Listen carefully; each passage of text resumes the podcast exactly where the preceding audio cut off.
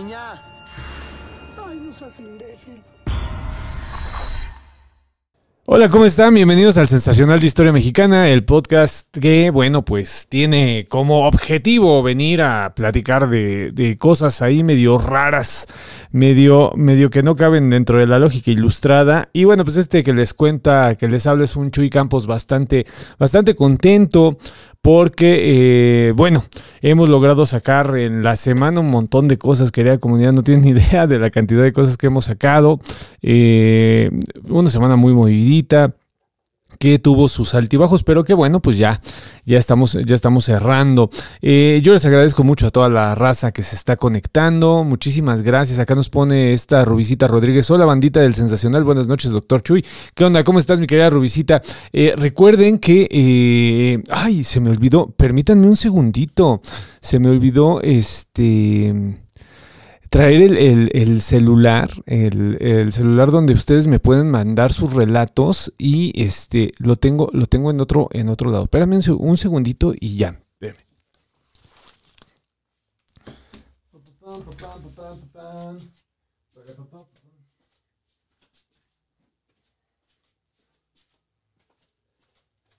Ahí está.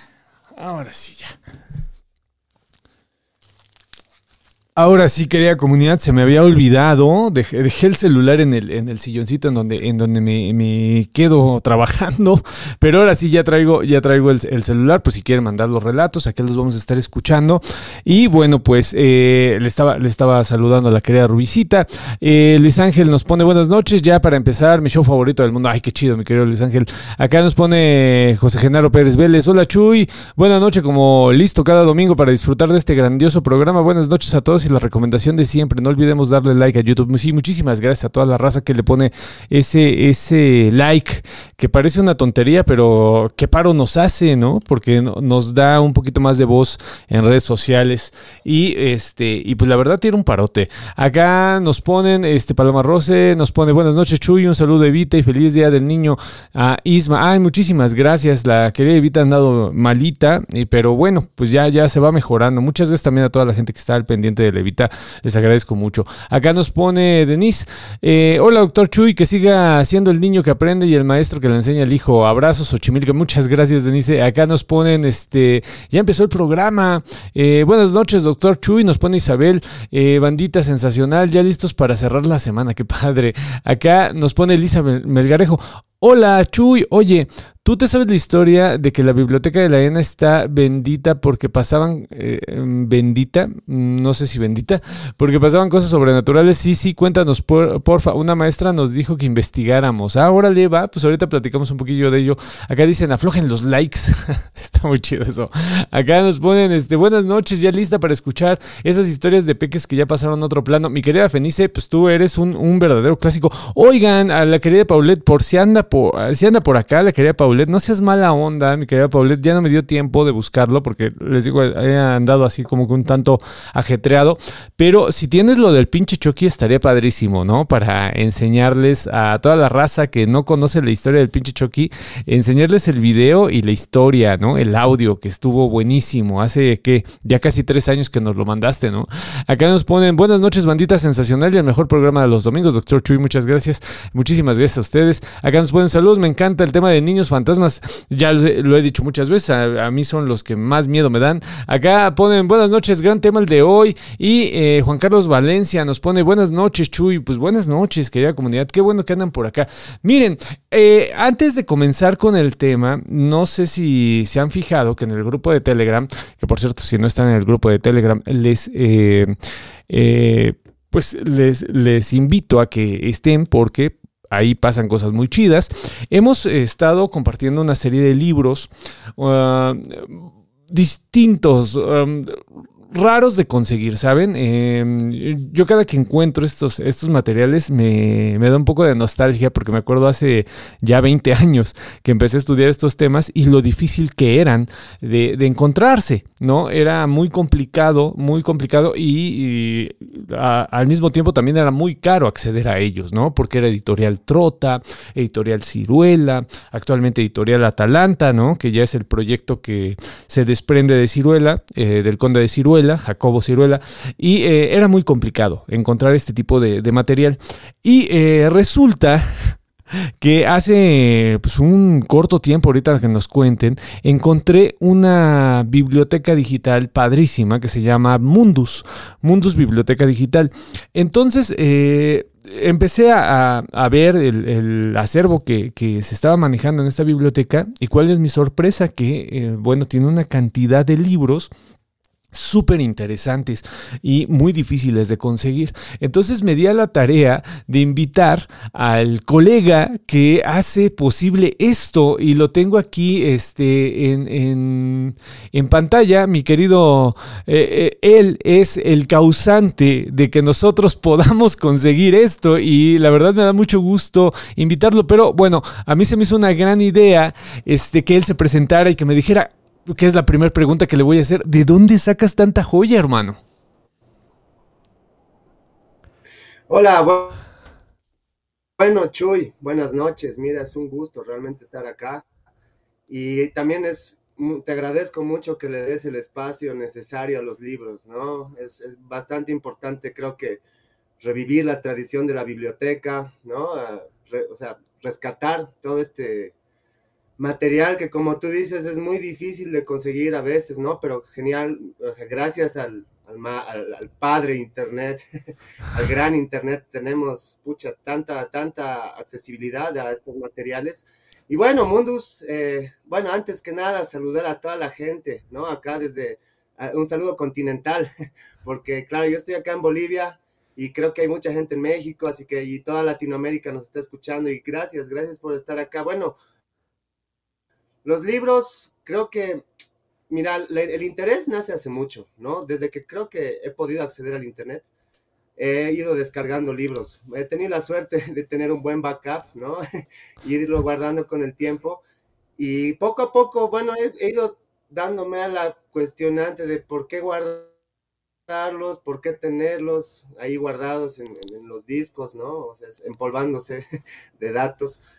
Y bueno, ahí como que recién hace un poco he decidido empezar a sacarlos poco a poco, todos estos libros que realmente son temas que creo que son muy importantes en muchas ramas de estudio, ¿no? Tanto para la gente que está interesada, como acá los, los escuchas, los oyentes, interesada en, no sé, en temas como la metafísica, el esoterismo, dentro de la misma filosofía, el ocultismo, ¿no? Y claro, creo que tocar estos temas en Facebook es importante, ¿no? Porque Facebook es como una plataforma que también como puede tener mucha basura, puede tener también muchas cosas buenas. Y creo que a partir de aquí es bueno impulsar para que la gente llegue y acceda, porque como tú dices, son libros bastante caros, ¿no? Son libros que realmente en Latinoamérica creo que es como nuestra realidad es un poco bastante precaria con los libros es difícil acceder, es, es un poco difícil tenerlos y,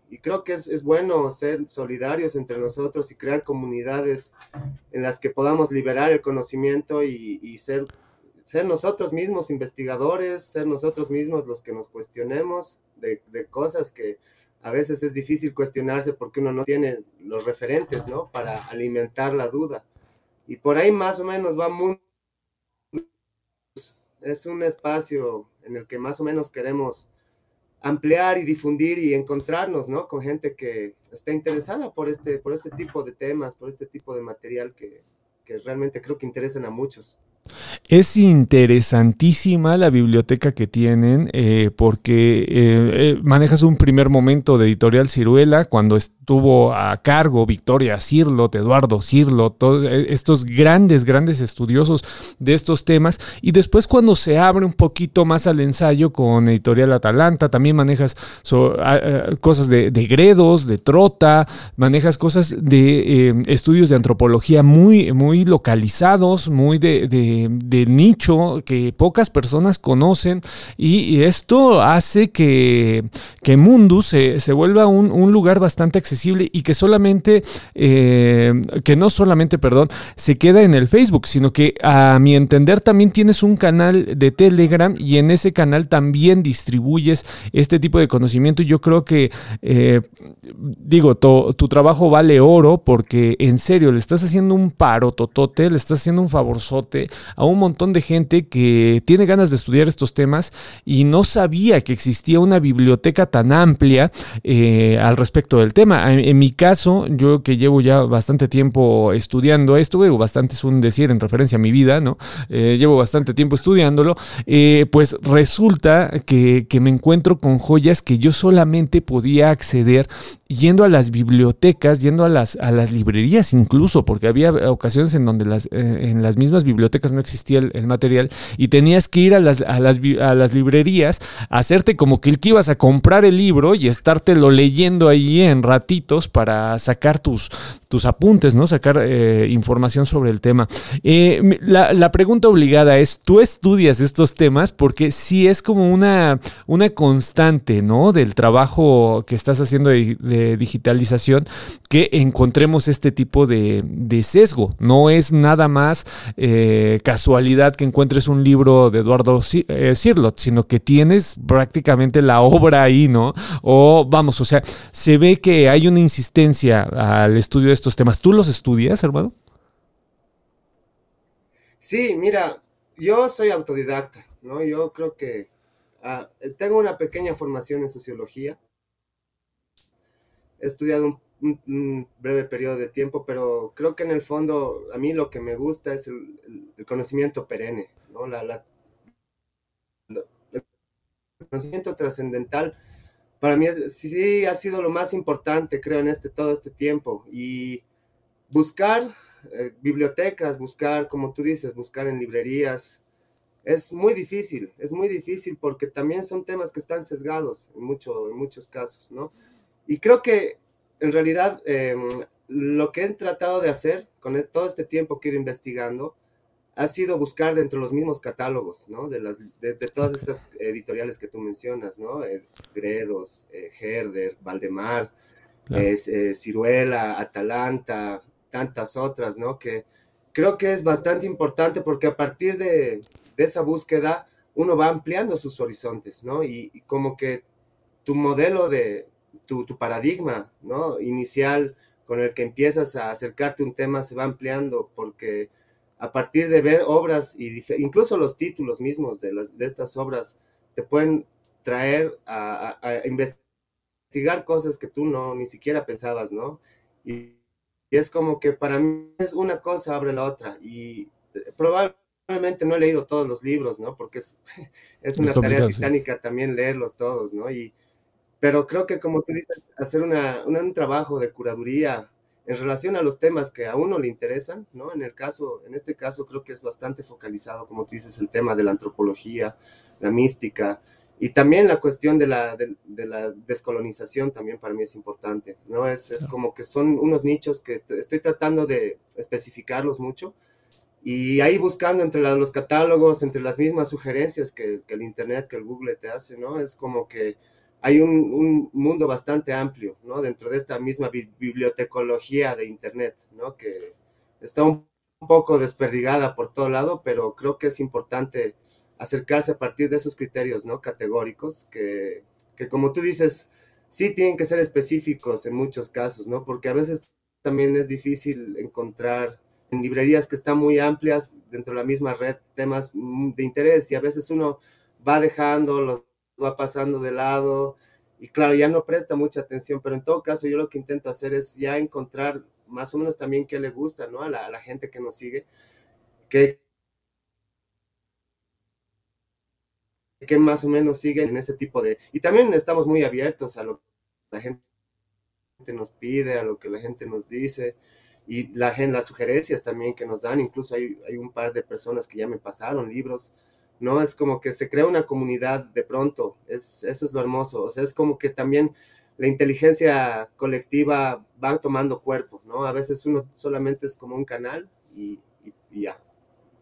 Oye, pues eh, era el, siguiente punto que quería tratar contigo. ¿Cómo podemos ayudarte? Porque, o sea, este trabajo que estás haciendo, eh, hubo ha, habido varios intentos acá en, México, digo, por localizarlo, ¿no? Porque todo es de todos, ¿no? A final de cuentas, eso es lo bonito de las redes sociales en algún momento y, que han tratado de devastarlo, ¿no? Sistemáticamente han tratado de destruir esta, pues eh, este compartir colectivo, pero ha habido intentos acá en México, ¿no? De apoyo, por ejemplo, eh, gente que trabaja desde la pedagogía, tiene su nichito, gente que trabaja desde la historia, desde la sociología, desde la antropología, en su nichito. Y en algunos casos que yo he tenido la oportunidad de platicar con gente que, así como tú, hace este, este labor eh, titánica, ¿no? De digitalizar los libros, eh, me han dicho, bueno, pues a mí me haces un favorzote si me consigues, por ejemplo, de este, de este autor que yo no encuentro por ningún lado. O, ¿sabes qué? Acá en, mi país me pasó en, en, un círculo de estudios de Argentina, ¿no? De esoterismo que me decían, yo no encuentro libros de tal autor acá en Argentina. Si ustedes allá tienen, pásenlos, ¿no? Para que nosotros podamos este, distribuirlos.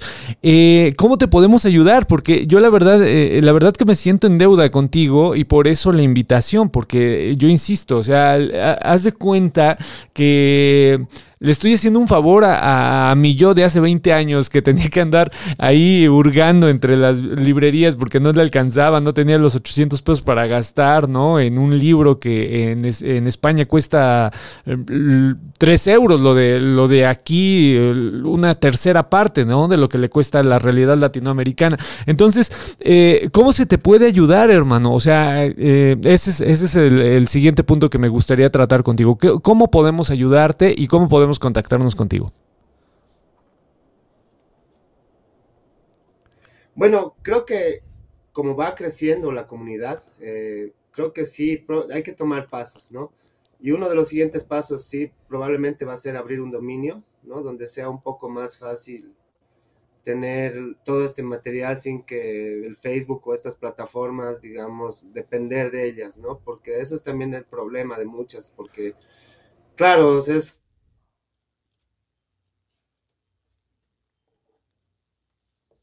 como estamos al filo de, En todo caso, cuando este, que yo creo que va a ser ya más a corto plazo por cómo está, cómo se está manejando la página, cómo está creciendo, yo creo que ahí sí van a ser bienvenidas las donaciones, ¿no? Porque en todo caso, lo que tenemos que hacer es crecer. Y como tú dices también, otra muy buena forma de ayudar es pasarnos textos, ¿no? Es, es de los canales regulares de, comunicación, nos pasemos libros, ¿no? Es, es, es, bastante importante eso, ya mucha gente me ha empezado a hacer eso, un par de personas ya me han empezado a hacer eso, y creo que como, tú dices, eh, es importante también manifestar estas, estas necesidades, ¿no? Y también me das la idea, ¿no? De empezar a, a hacer un poco más de dinámicas en la misma página para, para empezar a que, la, que nosotros mismos empecemos a, a, compartirnos más textos que sí son muy difíciles de conseguir o que tienen accesibilidad a otras personas en algunos países y otras no, ¿no? Y es, es, creo que esa es la forma, ese es el medio, pero por el momento creo que igual me ayuda mucho que estén en la página, que me sigan, que le pongan like igual, ¿no? Y que, eh, por ejemplo, a ti, yo te agradezco mucho porque eh, tú me estás, estás visibilizando no solo a Mundus ni a mí, sino toda una labor de mucha gente que se toma el tiempo entre muchas actividades que tienen el día y saca, ¿no? saca recursos a veces también de donde es difícil sacar y, estamos en esta labor, porque creo que en el fondo lo que amamos es compartir. Y bueno, es eso yo creo que por el momento ya, ya vamos a estar creciendo un poco más como página y ahí vamos a estar ah, hablando, ¿no? Y avanzando un poco viendo, aterrizando cómo vamos a hacer esto de, del apoyo, pero por el momento a mí me, hace feliz que eh, hayan espacios como el tuyo y haya gente que esté feliz con el trabajo que realiza.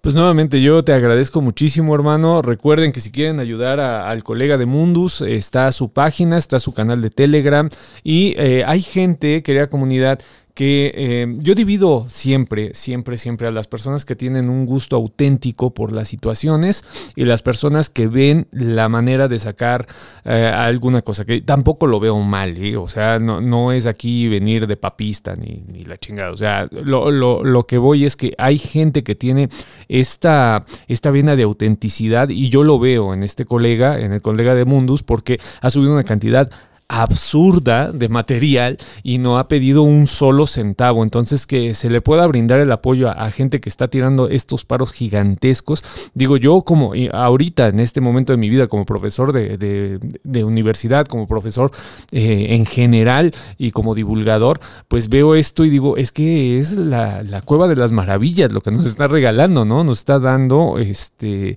pues, eh, de dónde, de, eh, de, de dónde partir, ¿no? A las personas que estudiamos esto y bueno, pues si le quieren ayudar, recuerden el dominio en Facebook es eh, Mundus, ¿no? Biblioteca Digital. Lo pueden visitar y ya ven que es un colega bien a toda madre, ¿no? Que está subiendo las cosas, que no tiene esta ambición que sí tienen otras páginas, ¿no? Que te dan una probadita y después te están cobrando el PDF. Acá yo creo que es muy abierto, es más de, bueno, pues yo tengo esto, lo comparto a la raza y si tienen ganas de ayudar, eh, pues adelante, ¿no? Y eso yo lo celebro mucho, porque yo soy mucho así, ¿saben? O sea, eh, de hecho he sido muy... Eh, eh, criticado en algunas ocasiones porque me dicen, bueno, pues es que tú tienes el recurso, tú, bueno, sí, en algún momento no lo tuve, ¿no? En algún momento trabajé en los camiones, ¿no? Regalando libros y dando clases gratuitas, o sea, también no puedo borrar ese pasado, ¿no? Y pues sí, o sea, todo es una historia y gracias a esa historia, pues ahorita ya gracias a mi trabajo, pues soy un, una persona que está visible, ¿no? Entonces, pues yo les eh, invito a que ayuden a este colega, la comunidad, yo creo que toda la comunidad del sensacional de historia, pues yo eh, he tratado de hacer visible este trabajo, me, me, pareció fascinante y muy honesto. Y bueno, pues si pueden ayudar al colega, pues ahí está, ahí están los canales. Otra cosa que nos quieran de, eh, que nos quieras decir, colega, aparte de que, bueno, yo insisto que te agradezco muchísimo. Eh, en algunas ocasiones, te voy a ser muy honesto, estoy pensando, estoy viendo lo que está subiendo y, y digo, híjole, o sea, ¿Qué, en qué puedo ayudar este carnal, ¿no? Porque la verdad está haciendo un trabajo, un, trabajo bien chingón y, y, sé que es tiempo, ¿no? Pero otra cosa que quieras decirnos, hermano, eh, y bueno, pues obviamente tus redes sociales, también te comparto este espacio las veces que quieras y si quieres colaborar con, no sé, si quieres que en algún momento hagamos una colaboración o acá en la, en la comunidad del Sensacional, es una comunidad súper, súper chida y créeme que en algún momento también si quieres participar con alguien, eh, aquí están abiertos todos. Tenemos a, a la querida Feni, ¿no? Que es antropóloga forense, tenemos a Laura, que es psicóloga, tenemos a la doctora extraña, que es psiquiatra, tenemos a Rafa, que es filósofo, historiador, babalao. Bueno, este Rafa hace de todo, ¿no? Tenemos gente que trabaja desde el esoterismo, te, tenemos gente que estudia el esoterismo. Bueno, tenemos una, una cantidad de gente eh, muy, muy bonita, una comunidad muy nutrida. Y bueno, pues yo creo que hablando por parte de la comunidad, nosotros estamos en la mejor disposición de ayudarte. Pero algo, algo que tú quieras decir para finalizar la entrevista, hermano. Bueno, ante todo, agradezco mucho el espíritu, porque creo que este tipo de, de compartires, ¿no? Nos, nos alimentan y hace que no mengue la voluntad y el espíritu siga vivo, ¿no? Y creo que lo más importante siempre va a ser tener este apoyo. Y, y ahora, desde de aquí en adelante, igual te tomo la palabra y, y ya tienes también un seguidor. y realmente les agradezco también a todos los que nos escuchan. Nos agrade les agradezco a todos. Realmente sí, en algún punto, si es que hay que ver la forma en la que podemos sacar algún tipo de beneficio de esto, habrá que hacerlo, pero yo creo que por el momento lo importante es crear comunidad y agradecer, ¿no? Agradecer que también tenemos la disposición de estos libros a la gente que la sube, a la gente que ha tenido el tiempo de hacer la digitalización. Eso hace sentirse que vale la pena, ¿no? Que todavía vale la pena estar en el Internet, que todavía vale la pena entrar a las redes sociales y encontrar todavía tesoros. Y yo agradezco mucho, te, te, agradezco mucho a ti, doctor Chuy, agradezco mucho a, todos a, a, todo el espacio y a todo el equipo que hacen posible que va, eh, trabajos como el nuestro, trabajos como este y trabajo como gente que también se dedica a hacer estas cosas o cosas que van en pro del conocimiento, ¿no? De la llama prometeica, es, es para mí es, es, muy valioso y te agradezco mucho y agradezco a todos tus, a toda tu, a toda tu banda. un Hombre. saludo desde acá, un saludo desde Bolivia y para el mundo, para, Hombre, pues yo te agradezco muchísimo. Este, y bueno, pues me despido. Muchísimas gracias, mi querido Mundus, Biblioteca Digital. Recuerden seguirlo, seguirlo en el canal de Telegram, apoyarlo, darle like, eh, compartir y bueno, pues también nutrir un poco, eh, porque en eso, en eso sí que podemos hacer una contra, una contrapropuesta de lo que nos quieren hacer pasar por redes sociales, ¿no? Este culto al yo, este culto al que yo soy bien chingón y véanme todos y denme likes y dinero y toda esta mierda que ha salido eh, de redes sociales y que hay gente que de manera contracultural lo está haciendo muy bien y, yo creo que Mundus Biblioteca Digital lo está haciendo de manera formidable. Y bueno, pues te agradezco mucho, hermano. Te mando un abrazo desde acá de México hasta allá, hasta la hermana República de, Bolivia. Y bueno, pues estamos en contacto, hermano. Un abrazote. Estamos en contacto y un saludo a todos. Muchas gracias, muchas gracias. Gracias, doctor Chuy. Pues él... Hasta la próxima, hermano. Me despido, te cuelgo, hermano. Este, él fue Mundus Biblioteca Digital. Yo tenía muchísimas, muchísimas ganas de hacer, eh, de que se conociera su trabajo, porque sí habemos eh, personas que trabajamos eh, particularmente estos temas, pero lo que hace él es, es formidable. O sea, honestamente se me hace, se me hace una biblioteca exquisita, una biblioteca que si yo lo hubiera tenido hace 20 años, hubiera hecho un trabajo de tesis un poco más afinado, porque a final de cuentas uno piensa que una tesis de licenciatura, una tesis cual sea, ¿no? De maestría, de doctorado, la que tú quieras, va a, dar una, por lo menos, una buena discusión, ¿no? Eh, en algún momento, ¿no? Hace 20 años yo pensaba que mi tesis iba a cambiar alguna cosa, ¿no? Era un poco fanfarrón en ese aspecto, pero este, ya después me di cuenta de que son buenas charlas, ¿no? Las tesis, las investigaciones son buenas charlas y si hubiera tenido este acervo, válgame Dios, la charla que nos hubiéramos aventado, ¿no? Entonces, por eso eh, me, gustó la idea, ¿no? De, darle, de, darle el espacio y a manera de agradecimiento. Yo digo, en serio, en serio, este carnal se, se está ganando el cielo, porque nos está dando un montón de, conocimiento. Entonces, si le pueden echar la mano, pues ahí está, ¿no? Mundus Biblioteca Digital. Y ahora sí, vamos a entrarle al tema, querida comunidad. Este, los empiezo a leer a toda la, toda la raza que se está conectando. Nos ponen acá. Um, oh, mamá, uh, Acá nos quedamos en Italia. Dice, buenas noches, bandita sensacional, el mejor programa de los domingos. Acá nos pone la portentosa, saludos, me encanta el tema de niños fantasmas. Buenas noches, gran tema el de, el de hoy. Buenas noches, Chuy. Acá nos pone Juan Carlos Valencia. Eh, saludos desde El Salvador, un abrazo, Tekken Jimura. Acá nos ponen... Lucía Sánchez dice, buena noche de celebración de las infancias. Saludos a la niña que se aparece en la escuela de diseño de Limba. Oye, mándanos este audio, mi querida Lucía, que, este, que nos gustaría escuchar cómo está la vaina. Recuerda que aquí está 55 74 67 36 43. Aquí está el teléfono. Nos puedes mandar un audio y estaría chidísimo que nos cuentes qué onda, ¿no? Porque pues, nos vas a dejar en ascuas, así de que se, aparece, pero qué onda, ¿no? Este, acá Ándale, Lucía, porfa, mándanos el, audio. Acá nos pone el querido Fabián. Este, saludos, Chuy. Un abrazo, mi querido Fabián. Qué bueno que andas por acá. Buenas noches, amigos. Nos ponen acá. Ismael Pérez dice: Hola, muy buenas noches. Eh, sensacional historia mexicana con Chuy Campos. Gran saludo para todos ustedes desde la ciudad de los Palacios, la gran Tenochtitlan. Acá nos ponen buenas noches. Eh, ATP Zona 62. Hoy sí paso a revisar planeaciones basadas en proyectos. Oh, no, eso sí que da miedo, mi querida ATP Zona 62. Acá nos ponen este el conocimiento compartido crece y se hereda para todos,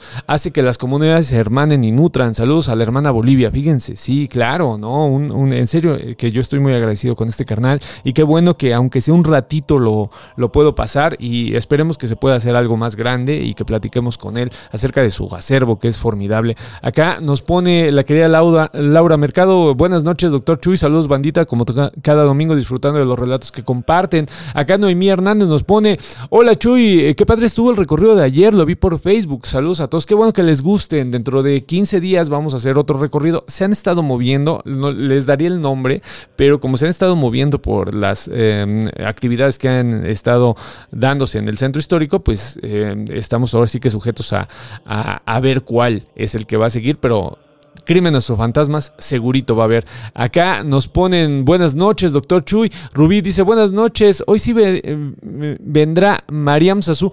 Hoy no va a poder, eh, mi querido Mario, en parte porque tenía ganas de darle el espacio a, Mundus Biblioteca Digital y en segunda, pues porque anda en friega, nos atendería en carro porque anda trabajando a estas horas. Fíjense, a estas horas anda trabajando el querido Mario. Entonces, bueno, pues decidí darle el espacio a este carnal que yo insisto, si no lo siguen, síganlo y si pueden apoyarlo en algo, pues apóyenle, porque la neta que chinga se para, que chinga, en serio, en serio, esta onda de digitalizar es, es tremendo, ¿no?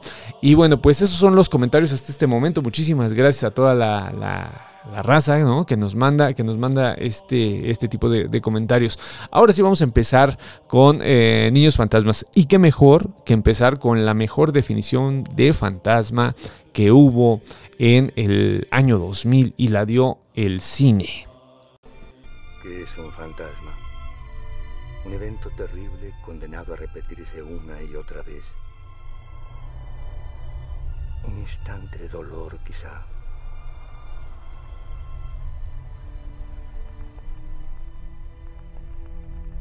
Algo muerto que parece por momentos vivo aún. un sentimiento suspendido en el tiempo.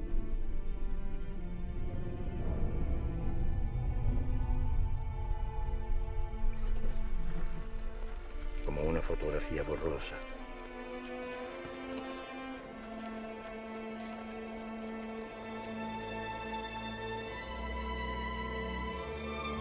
Como un insecto atrapado en ámbar.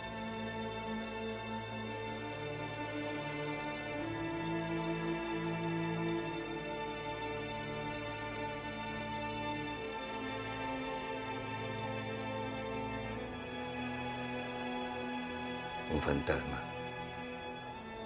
Eso soy yo. Yo creo que es la mejor definición que he escuchado, en serio, en serio, una de las mejores definiciones que he escuchado de fantasma es esta, ¿no? Y me gusta mucho esta imagen que manda de, es como un insecto atrapado en ámbar, ¿no? Y esta idea de que es una fotografía, que es un instante, es una especie de bucle que constantemente se está repitiendo, porque efectivamente eso es un fantasma. Sal podríamos profundizar un poquito más en eh, la causa del fantasma, que es pues la vida trágica o la muerte trágica, el momento que no debía ser un fantasma, es un momento que no debía ser, ¿no? Y cuando se mezcla esta situación del fantasma a la infancia, eh, que me cuesta, eh, esta situación de decir infancia me cuesta un poquito porque viene de esta onda este, monárquica, que la verdad así como que no me gusta mucho decirlo, pero bueno, este, ahorita está como que en boga, ¿no? Tratar de impulsar esto de las infancias.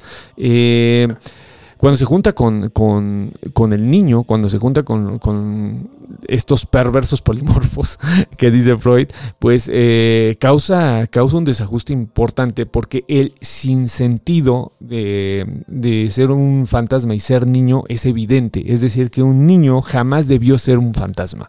Eh, es algo lleno de vitalidad, es algo que debería estar vivo y no solamente debería estar vivo, sino que estaría dando alegría. Eh, un niño genera muchas situaciones en el plano de lo romántico, ¿no? De la romantización de la infancia, genera muchas eh, situaciones, pero eh, la, gente que tenemos la oportunidad de, ya ser padres, no me dejan mentir en el sentido de que, pues, son una especie como de máquina de, de ganas de vivir, ¿no? Los niños, y que se vuelvan fantasmas es terrible es terrible en el sentido de que no debió pasar jamás, ¿no? Que un niño se convirtiera en fantasma.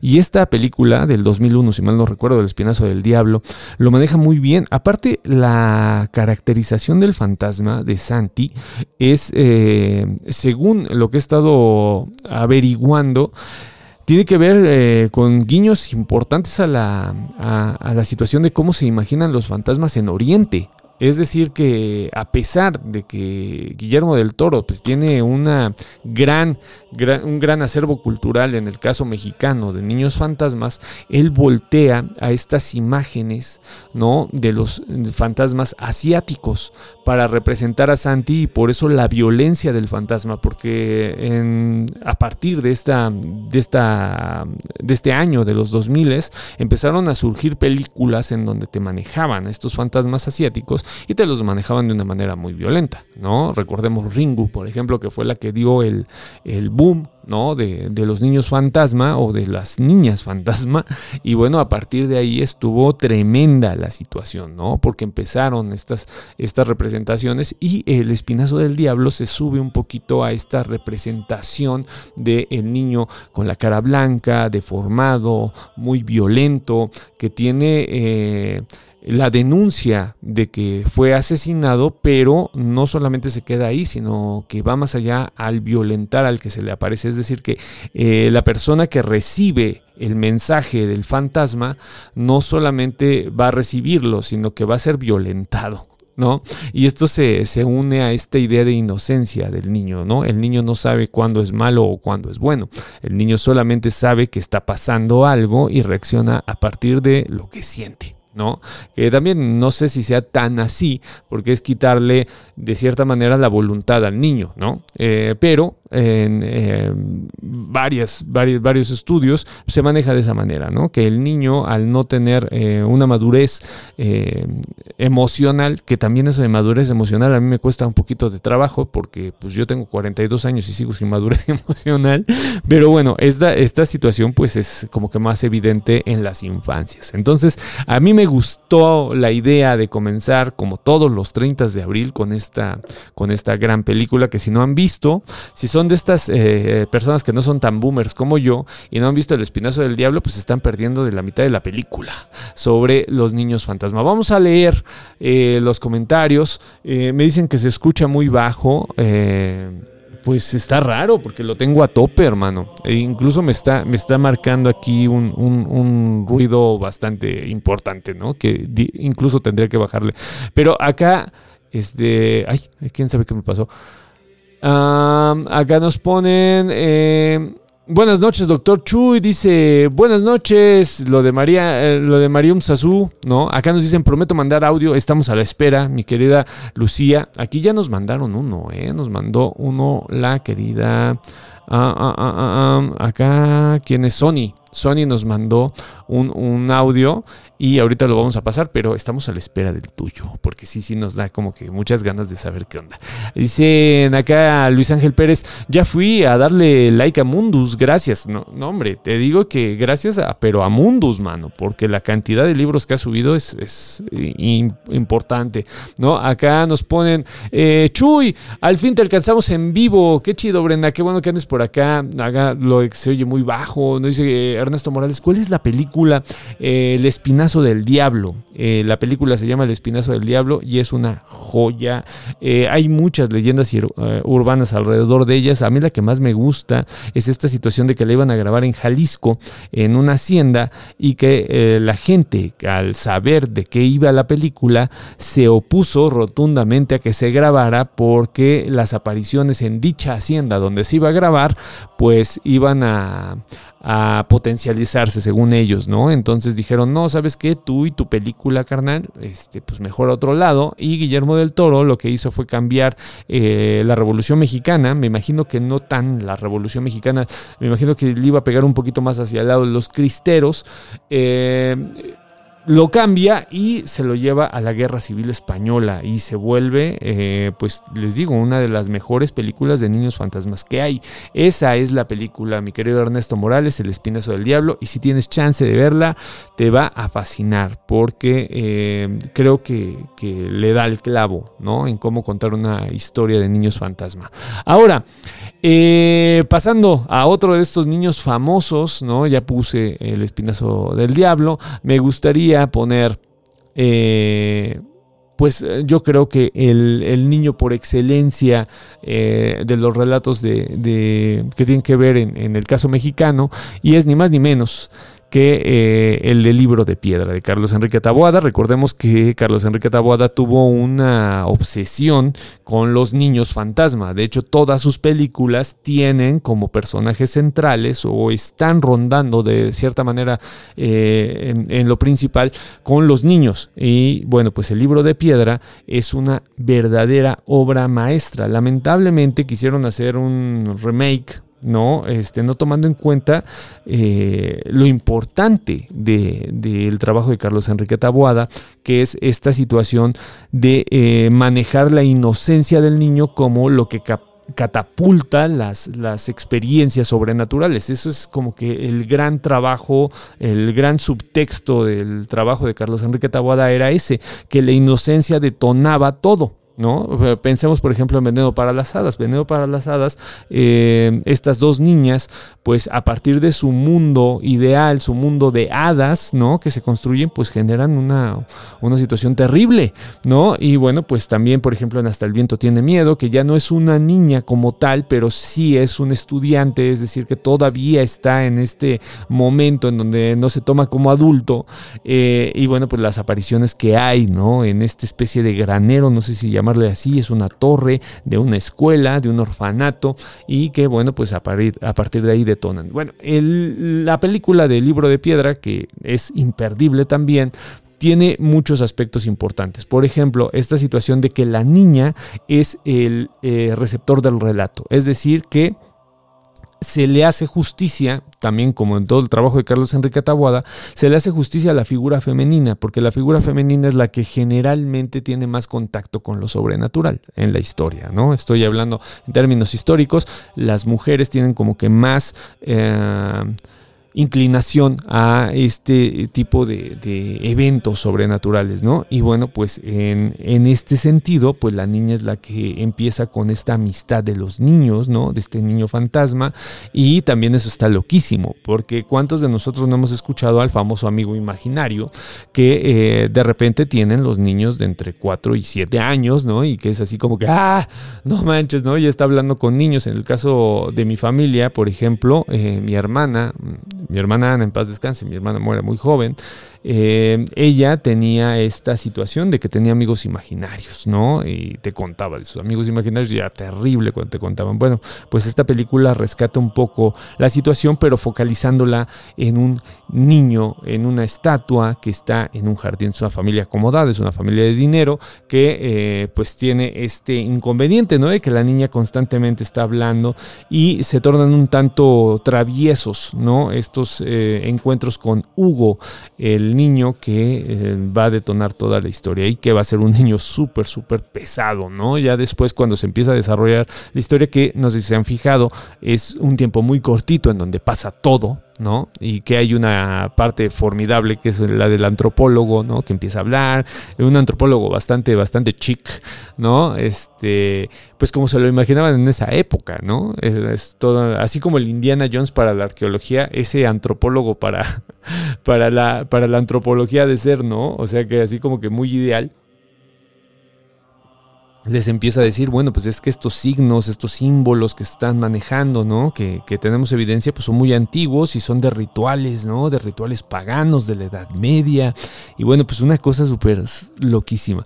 Bueno, esta película, que es también la piedra angular, les digo, de las apariciones de, niños, por lo menos en México, eh, tiene una historia bien interesante. Eh, y bueno, pues les voy a poner los dos eh, documentos que encontré el día de hoy que me gustaría pasarles. El primero es muy bonito y este se los pongo de una vez. Tienen que saber que esta cabeza es una historia muy bonita. La película El niño de piedra hicieron un casting de niños y yo llevé a mi niño más chiquito, Pablo les gustó, les encantó y lo escogieron. Y él hizo El Niño de Piedra. Es una historia muy bonita la película, pero de miedo. Entonces todos los que vienen aquí les da miedo la cabeza, pero es un bonito recuerdo.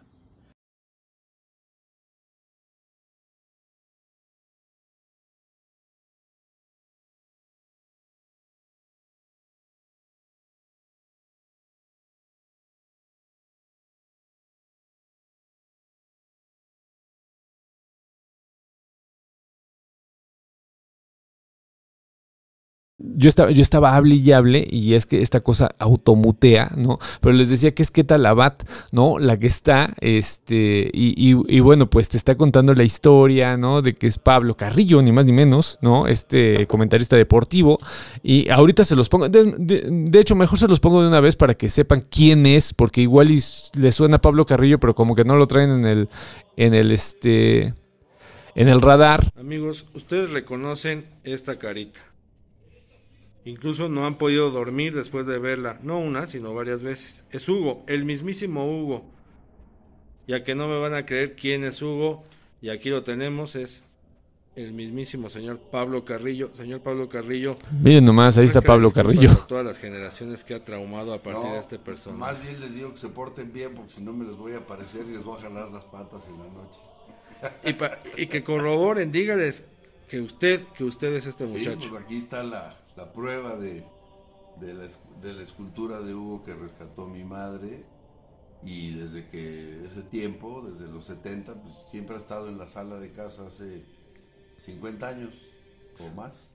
¿Y qué se siente haber matado a Aldo Monti, a Norma Lazareno? Este, pues no sentí nada porque estaba yo muy niño y no me di cuenta, pero al paso de los tiempos me da gusto saludar a Norma Lazareno, que es muy amiga de, de mi mamá y hacemos bromas al respecto. Pero a los que nos están viendo que se porten bien, porque si no, los voy a espantar.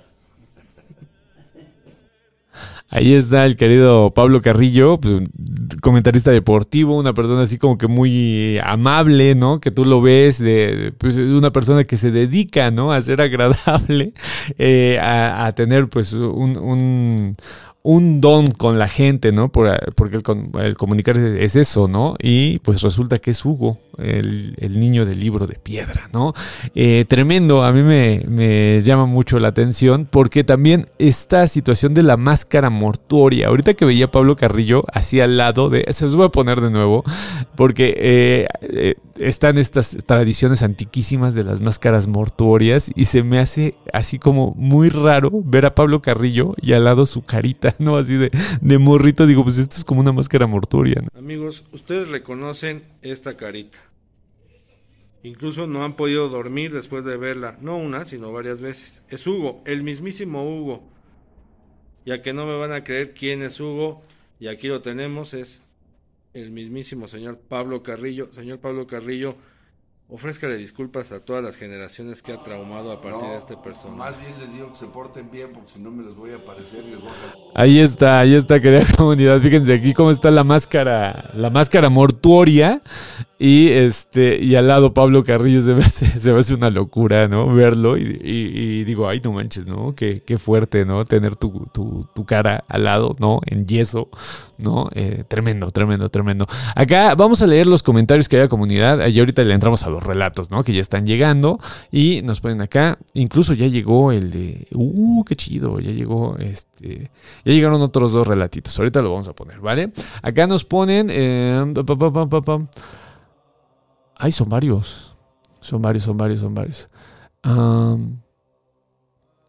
Acá nos pone la querida Feni. Dice, la película al final de la escalera de 1980 es simplemente una joya. Es que mi querida Fendi, yo estaba, estaba tentado en que fueran puras pelis, ¿no? decir, bueno, pues vamos a, vamos a hablar de niños fantasmas en las películas, pero mm, como no tenía mucho tiempo para prepararlo así bien, bien, bien, bien, me quedé así como por, por debajito. Pero estaría padre hacer uno de puras películas, porque los niños fantasmas en las películas son horribles, así de, ah, acá nos ponen, este, apenas vi un TikTok de la mamá del actor que hizo, que se hizo Hugo y la señora sigue manteniendo. Ah, pues es sí, mi querida Dulce, aquí está justo, es la que pusimos. Acá nos ponen, eh, el libro de piedra es genial.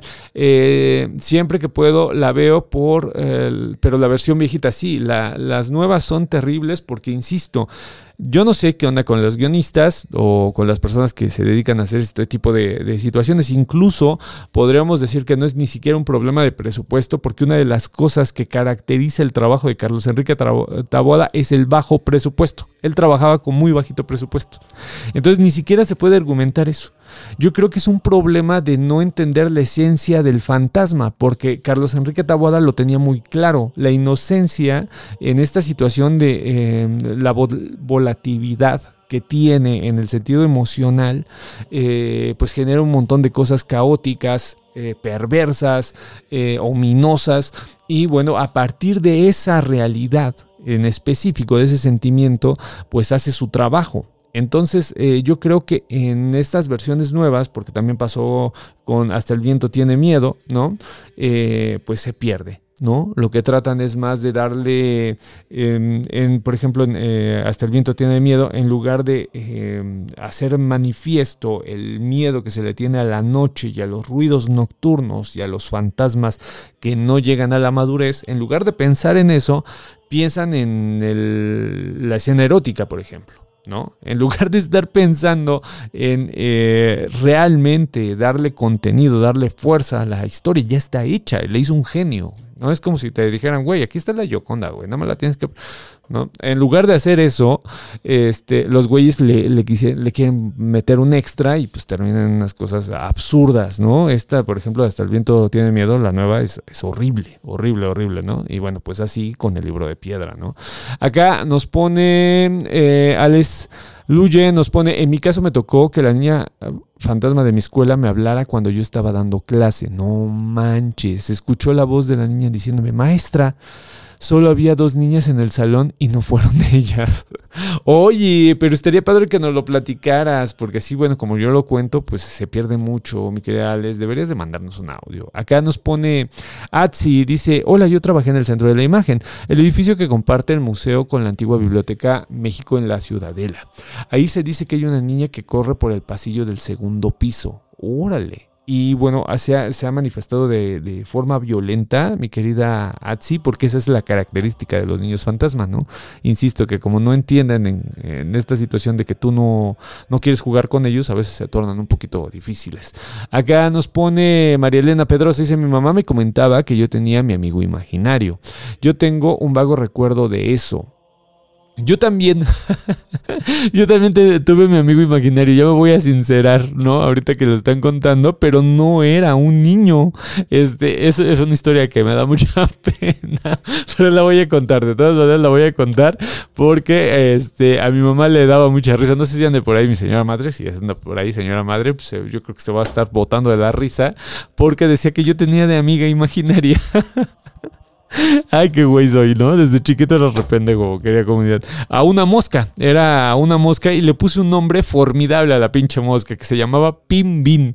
O sea que yo creo que es una gran, es un gran nombre, güey. Pimbin la mosca, güey. Incluso debería de hacer un libro de esto, ¿no? Pimbin la mosca, güey.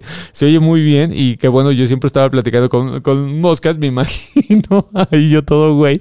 Pues veía una mosca y decía, ahí está Pimbin, ¿no? Pero, o sea, lo mío era muy, muy inocente, güey mi hermana, les digo, mi hermana Ana, mi hermana que falleció, no mamen el miedo que daba, porque ella empezaba a decir que estaba Beco y estaba Chef. Eran sus dos, y mal no recuerdo, ¿eh? porque eso ya pasó hace muchos años.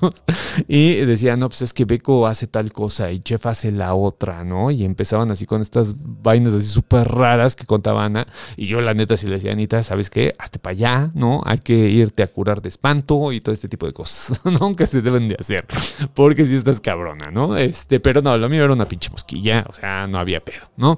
Acá nos pone Magdiel eh, Campos, dice, en la cultura coreana existe el término fantasma vengativo, lo que significa que el aparecido fue víctima de una injusticia y busca venganza, por ello se muestra violento. Pues yo creo, mi querida Magdiel, que eso es una constante en los fantasmas, ¿no? Esto de por, portarse violentos por venganza. Sí hay, hay varias, ¿no? Hay varias causas, pero la que es como que la más evidente es esta, la causa de la venganza, ¿no? Incluso eh, este libro del miedo en, Occidente, que si me está escuchando la querida Beca me va a hacer burla porque digo Jean del Humo, así como me dice, ay, sí, como si supieras mucho francés. Pero es que así me lo decían a cada rato y así, me, eh, así me lo aprendí, de Jean Delumo. Este, él justo habla de los fantasmas vengativos. Si ustedes se fijan en ese texto, que es muy poquito lo que habla de los fantasmas, solamente hace referencia a eso, ¿no? A que es una injusticia, ¿no? Y hay casos en donde cuenta este gran historiador jesuita que, eh, que señalaban, ¿no? Luego los llevaban a los, a los, eh, juicios para que señalaran a la persona, ¿no? Que les había quitado la vida, ¿no? Acá nos pone la querida Feni, este, dice, soy fiel testigo, ay, ¿por qué no se pone acá? Soy fiel testigo de que sí jalan las patitas. Oye, pues nos contaste, no, no era de una niña, sí, el pasado era de una niña, ¿no? Mi querida Feni, pero es que Feni tiene para aventar para arriba, ¿no? Este, ella, solita tiene un acervo, ya vamos a, vamos a hacer el, el acervo Feniz Padilla, ¿no? De, de apariciones. Vamos a tener un fondo solamente para la querida Penny porque pobrecilla, le pasa de todo. Acá nos ponen, este, sí se escucha bajito, pero solo con los videos que muestras. Tu, voz se escucha muy bien. Muchísimas gracias, Magdiel. Yo creo que sí ha de ser alguna cosa del software que los desarrolladores que hacen este tipo de, de plataformas dicen, ¿sabes qué? Se vería bien coqueto que hiciéramos esto, güey. Y tú como el que sí lo usa, dices, no mames, no, no lo hagas. no, porque nos hacen la mano. Acá dice, mandé el audio de WhatsApp. Acá Vladimir dice, tengo un relato de una niña fantasma que estaba viva. Güey, mándalo, mi querido Vladimir. Acá nos ponen, dice también el remake de Más Negro que la noche estuvo fatal. Pues sí, porque vuelvo al punto, esta onda de la sexualización en Carlos Enrique Taboada, hay textos, hay un texto rojito que hizo Mórbido, que es muy bueno, eh, de Carlos Enrique Taboada. Y él, él habla, ¿no? De cómo em, el sexo y la muerte en Carlos Enrique Taboada está muy presente, ¿no?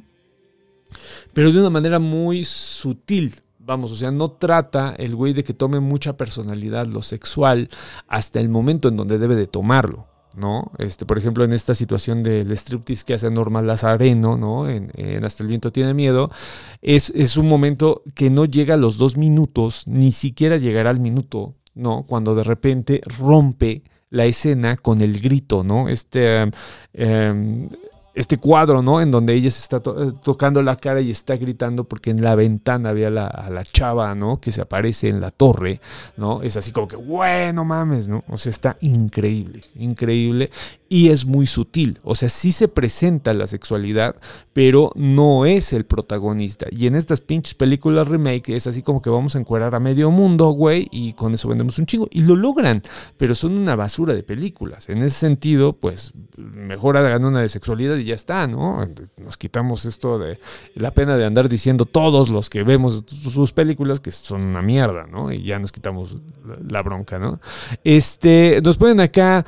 Eh, RBIS dice, ¿utiliza OBS, Doc? No, utilizo una plataforma que se llama ICANN Live. Eh, que a su vez me la recomendó el querido Horacio Acosta.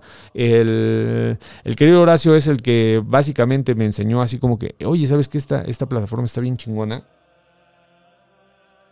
Se paga, pero es mucho más amable que OBS, ¿no? Y OBS es, sencillo de manejar, pero mm, vamos, en este tipo de situaciones de manejar recursos digitales, ¿no? En plena transmisión, pues es como que más, más agradable trabajarlo. Acá nos ponen, querido Chuy, apenas voy llegando, saludos a todos y todas. No te preocupes, acá andamos, hermano. Acá dice noches bonitas a todos los niños de la bandita sensacional, a los que están en el closet, a los que salen en el mundo sin claudicar, a la descendencia de la bandita que ya hay que procurar por un mundo mejor. Claro que sí, mi querida Daría, qué bueno que ya llegaste. Acá nos ponen, este, Zona Merol me recordó a Adal Ramones cuando pedía música. Este, no sé, pero ¿en, qué momento, hermano? Dice, saludos Evita, dicen sombras nada más. Sí, les digo que la Evodia anduvo bien malita, pero pues ahorita ya se está recuperando y va a ser como el Fénix, la querida Evita. Al rato va a andar súper, súper chido. Van a ver, van a ver. Acá nos ponen, este, Isabel Lieja, dice, a mi amiga imaginaria, mi amiga imaginaria se llamaba Luba. Ella era bastante chida. Años después mi prima tuvo a su amigo imaginaria que también se llamaba Luba. Incluso un día me dijo, Luba te manda saludos. No mames. No mames, qué miedo, ¿no? Luba te manda saludos. Eh, me dio miedo, pues sí, obviamente que da miedo, ¿no? Este, oye, pero ¿se conocían o qué onda? Porque sí está así como que, como que para historia, ¿no? Déjenme conectar. Voy a conectar el, celular en donde llegan los, los, audios. Recuerden que si los quieren mandar, este, estamos en el 5574 67 36 43 y pues vamos a ponerlos. Miren, llegó primero el de la querida Sony y vamos a ponerlo. Buenas noches, esperando que se encuentren muy bien, les voy a contar esta historia. Ok. Bueno, esto le pasó a mi esposo y a uno de mis primos. Resulta ser que en el 2014 yo me casé con mi esposo y mi papá me dio una casa que está al norte de la Ciudad de México. La casa ya tiene, bueno, es una casa vieja, tendrá unos 80, 90 años de construida. Y bueno, mi esposo y yo los dos trabajábamos, entonces las labores pesadas las dejábamos para el domingo. Un domingo cualquiera, pues este, lavamos en la mañana, nos pusimos a hacer cosas y ya yo en la tarde me metí a bañar. Justo cuando me estaba bañando empezó a llover así súper fuerte, entonces le dije a mi esposo que si me hacía favor de ir por la ropa. Él subió, pero así como subió, no se tardó nada y bajó, ¿no? Y a mí sí se me hizo así como que raro. ¿Lloraste? ¿Qué le Entonces pasó? abrí la puerta y le dije, ¿qué onda? ¿Todo bien? Y me dice, no, me, dice, me acaban de espantar. Y le digo, ¿qué te pasó? Y ella me agarra y me dice, no, es que pues estaba lloviendo, yo estaba descendiendo la ropa y yo veía como un trapo blanco. Y dice, pero yo pensé que era de la misma ropa. Dice, entonces pues yo me estaba apurando a descenderla, pero ese trapo se iba alejando y alejando y alejando. Dice, hasta que ya no había más, entonces agarré, volteé, dice, y vi que no era un trapo, sino que era una niña. No Dice, con mames. el cabello negro y pues su vestimenta blanca.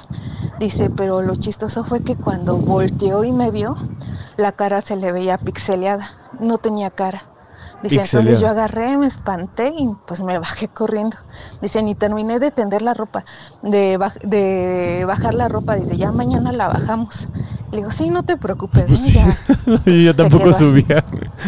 Después, como un año después, Un mi año papá después. me pide de favor que si le podía yo dar asilo a uno de mis primos que estudiaba en la universidad y que pues necesitaba un lugar para quedarse. Ok. Entonces yo le digo que sí. Bueno, con este primo tuve un poquito de problemas porque era una persona un poco desorganizada.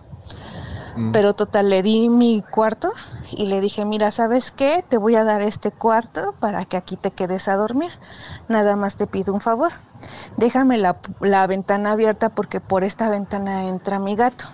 Yo tenía, bueno, en ese entonces tenía como tres gatitos, pero ese era mi gato consentido que se llamaba Benito. Le digo, por esta ventana siempre entra Benito. Le digo, entonces te pido de favor que siempre la tengas abierta. Me dice, sí, no te preocupes. Así pasó, ¿no? Entonces un día mi esposo me dice, oye, ¿sabes qué? Pues el ambiente ya estaba muy tenso, este, pues hay que hacer las paces con tu primo, ¿no? Pues todos de todas formas vivimos ahí.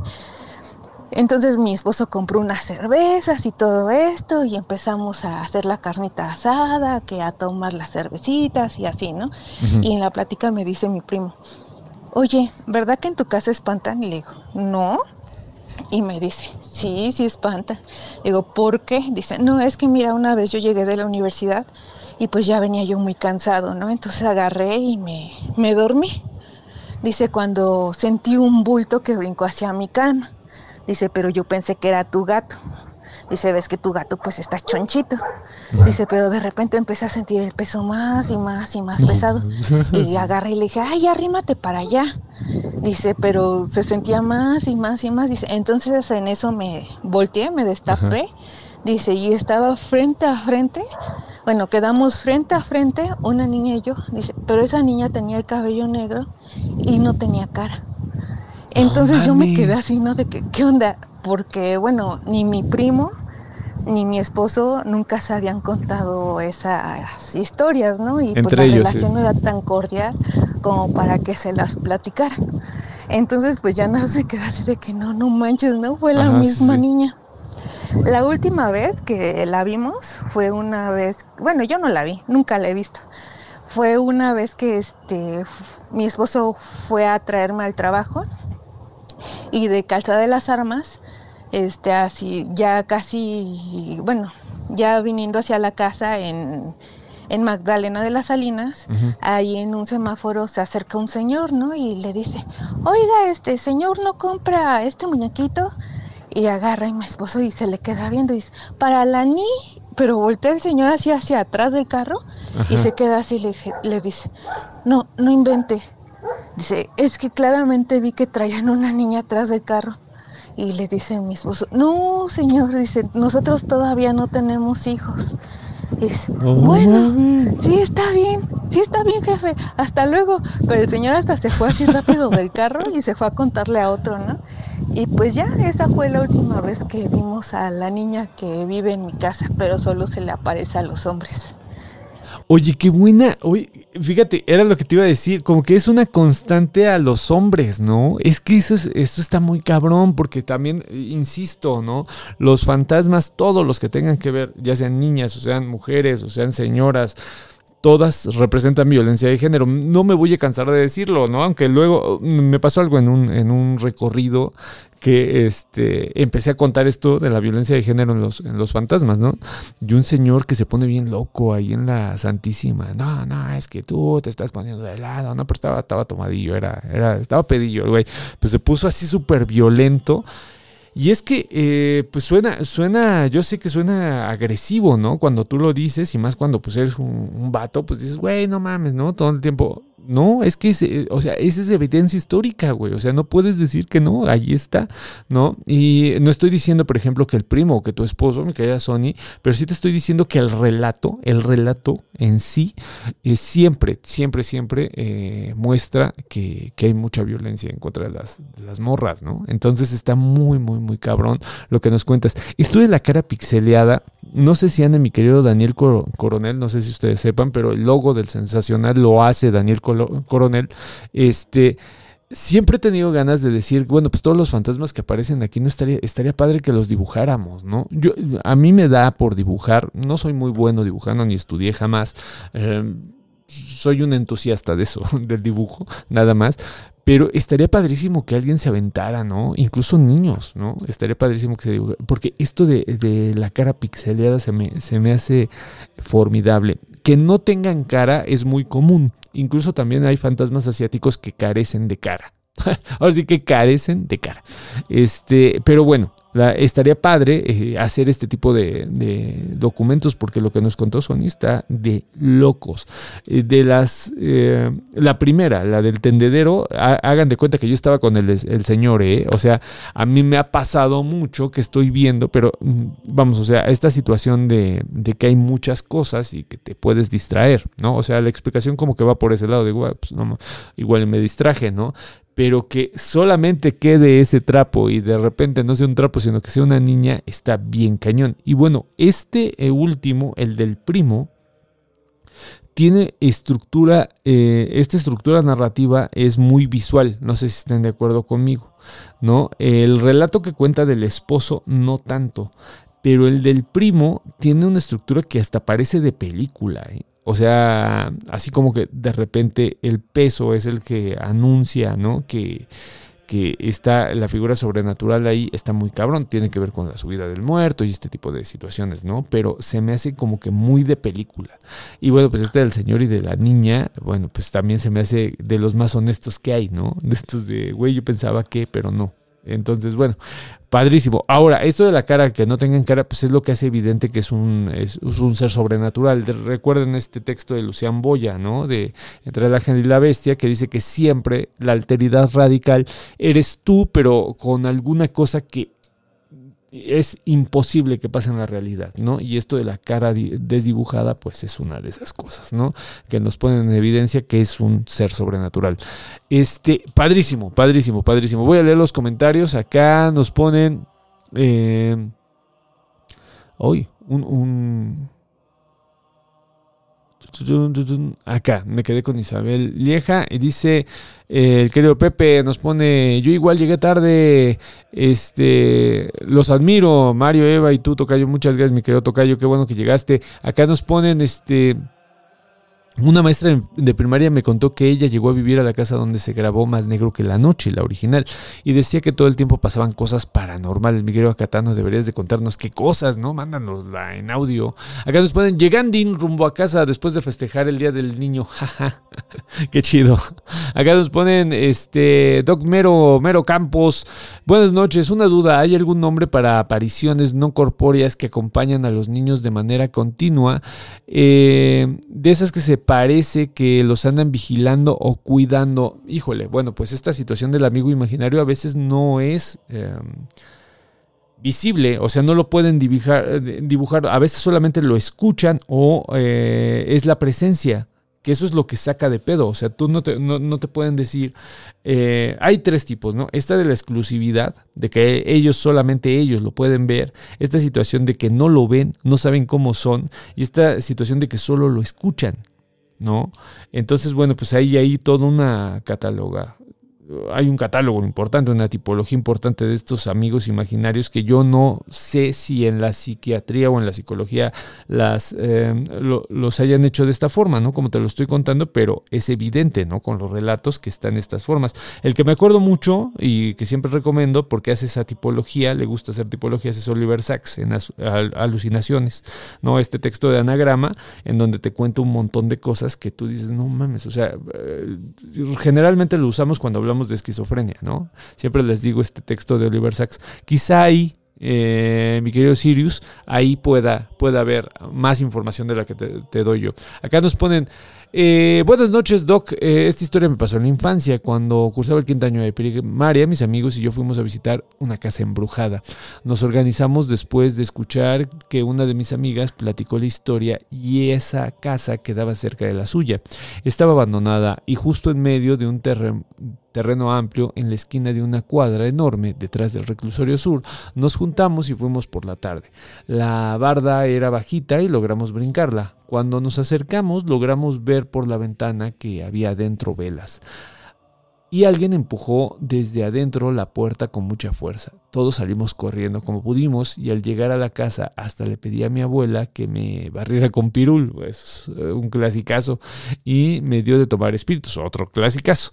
Nunca aprendí, eh, nunca me arrepentí de ir de curiosa, pero me llevé un sustazo. Saludos. No, bueno, pues como lo cuentas, me recordó la la escena de Big Fish cuando este protagonista no va a pedirle a la bruja que le enseñe cómo va a morir, ¿no? Eh, todos los niños, esta situación es un verdadero clásico el que nos estás contando. Como cuando eres chavito te vale madre, ¿no? Este, que eso también es otra de las cosas que dan miedo de niños, ¿no? Yo recuerdo en la secundaria estaba abierto el panteón de que está aquí en, en la colonia Martín Carrera estuvo abierto por muchos años, estaba, la barda estaba tirada y a mí se me hacía de lo más normal pasar por el panteón, ¿no? O sea, jugabas a que pasabas por el panteón y pues nunca me espantó más que los teporochos que estaban ahí, ¿no? Pero Vamos, o sea, la vibra, el sentimiento de estar dentro de ahí eh, es tremendo, ¿no? Y bueno, pues así como me lo cuentas, eh, pues me imagino que tú también eras de este, de este club, ¿no? De personas que les gustaban los, los sustos. Estábamos bien, bien zafadillos de morros. No sé si estas nuevas infancias tengan este tipo de, de locuras. No, este, eh, acá nos ponen saludos, doctor Caps, un, abrazo. No, les puse lo del grupo de Telegram, quería comunidad, porque luego me lo están pidiendo y se me va el, pedo ya no, ya no les, ya no les puedo contestar. Acá nos ponen, con respecto a Luba, la amiga imaginaria, yo le llevo 20 años a mi prima y nunca le hablé de Luba. Eh, tengo la certeza de que ella es un fantasma que vive en la casa que era de mis abuelitos. Bueno, pues sí, ahí está el elemento sobrenatural. Órale, se, entró un, un, audio muy fuerte. Déjame quitarlo. Ahí está. Porque si no, va a estar constantemente. Este, acá dice Claudia: Llegué tarde. Felicidades a todos los niños internos que los escuchan hoy en el sensacional. Dice Isabel Vieja: Qué interesante y qué miedo. Ay, mamacita, el relato. Nos pone Olivia Michel.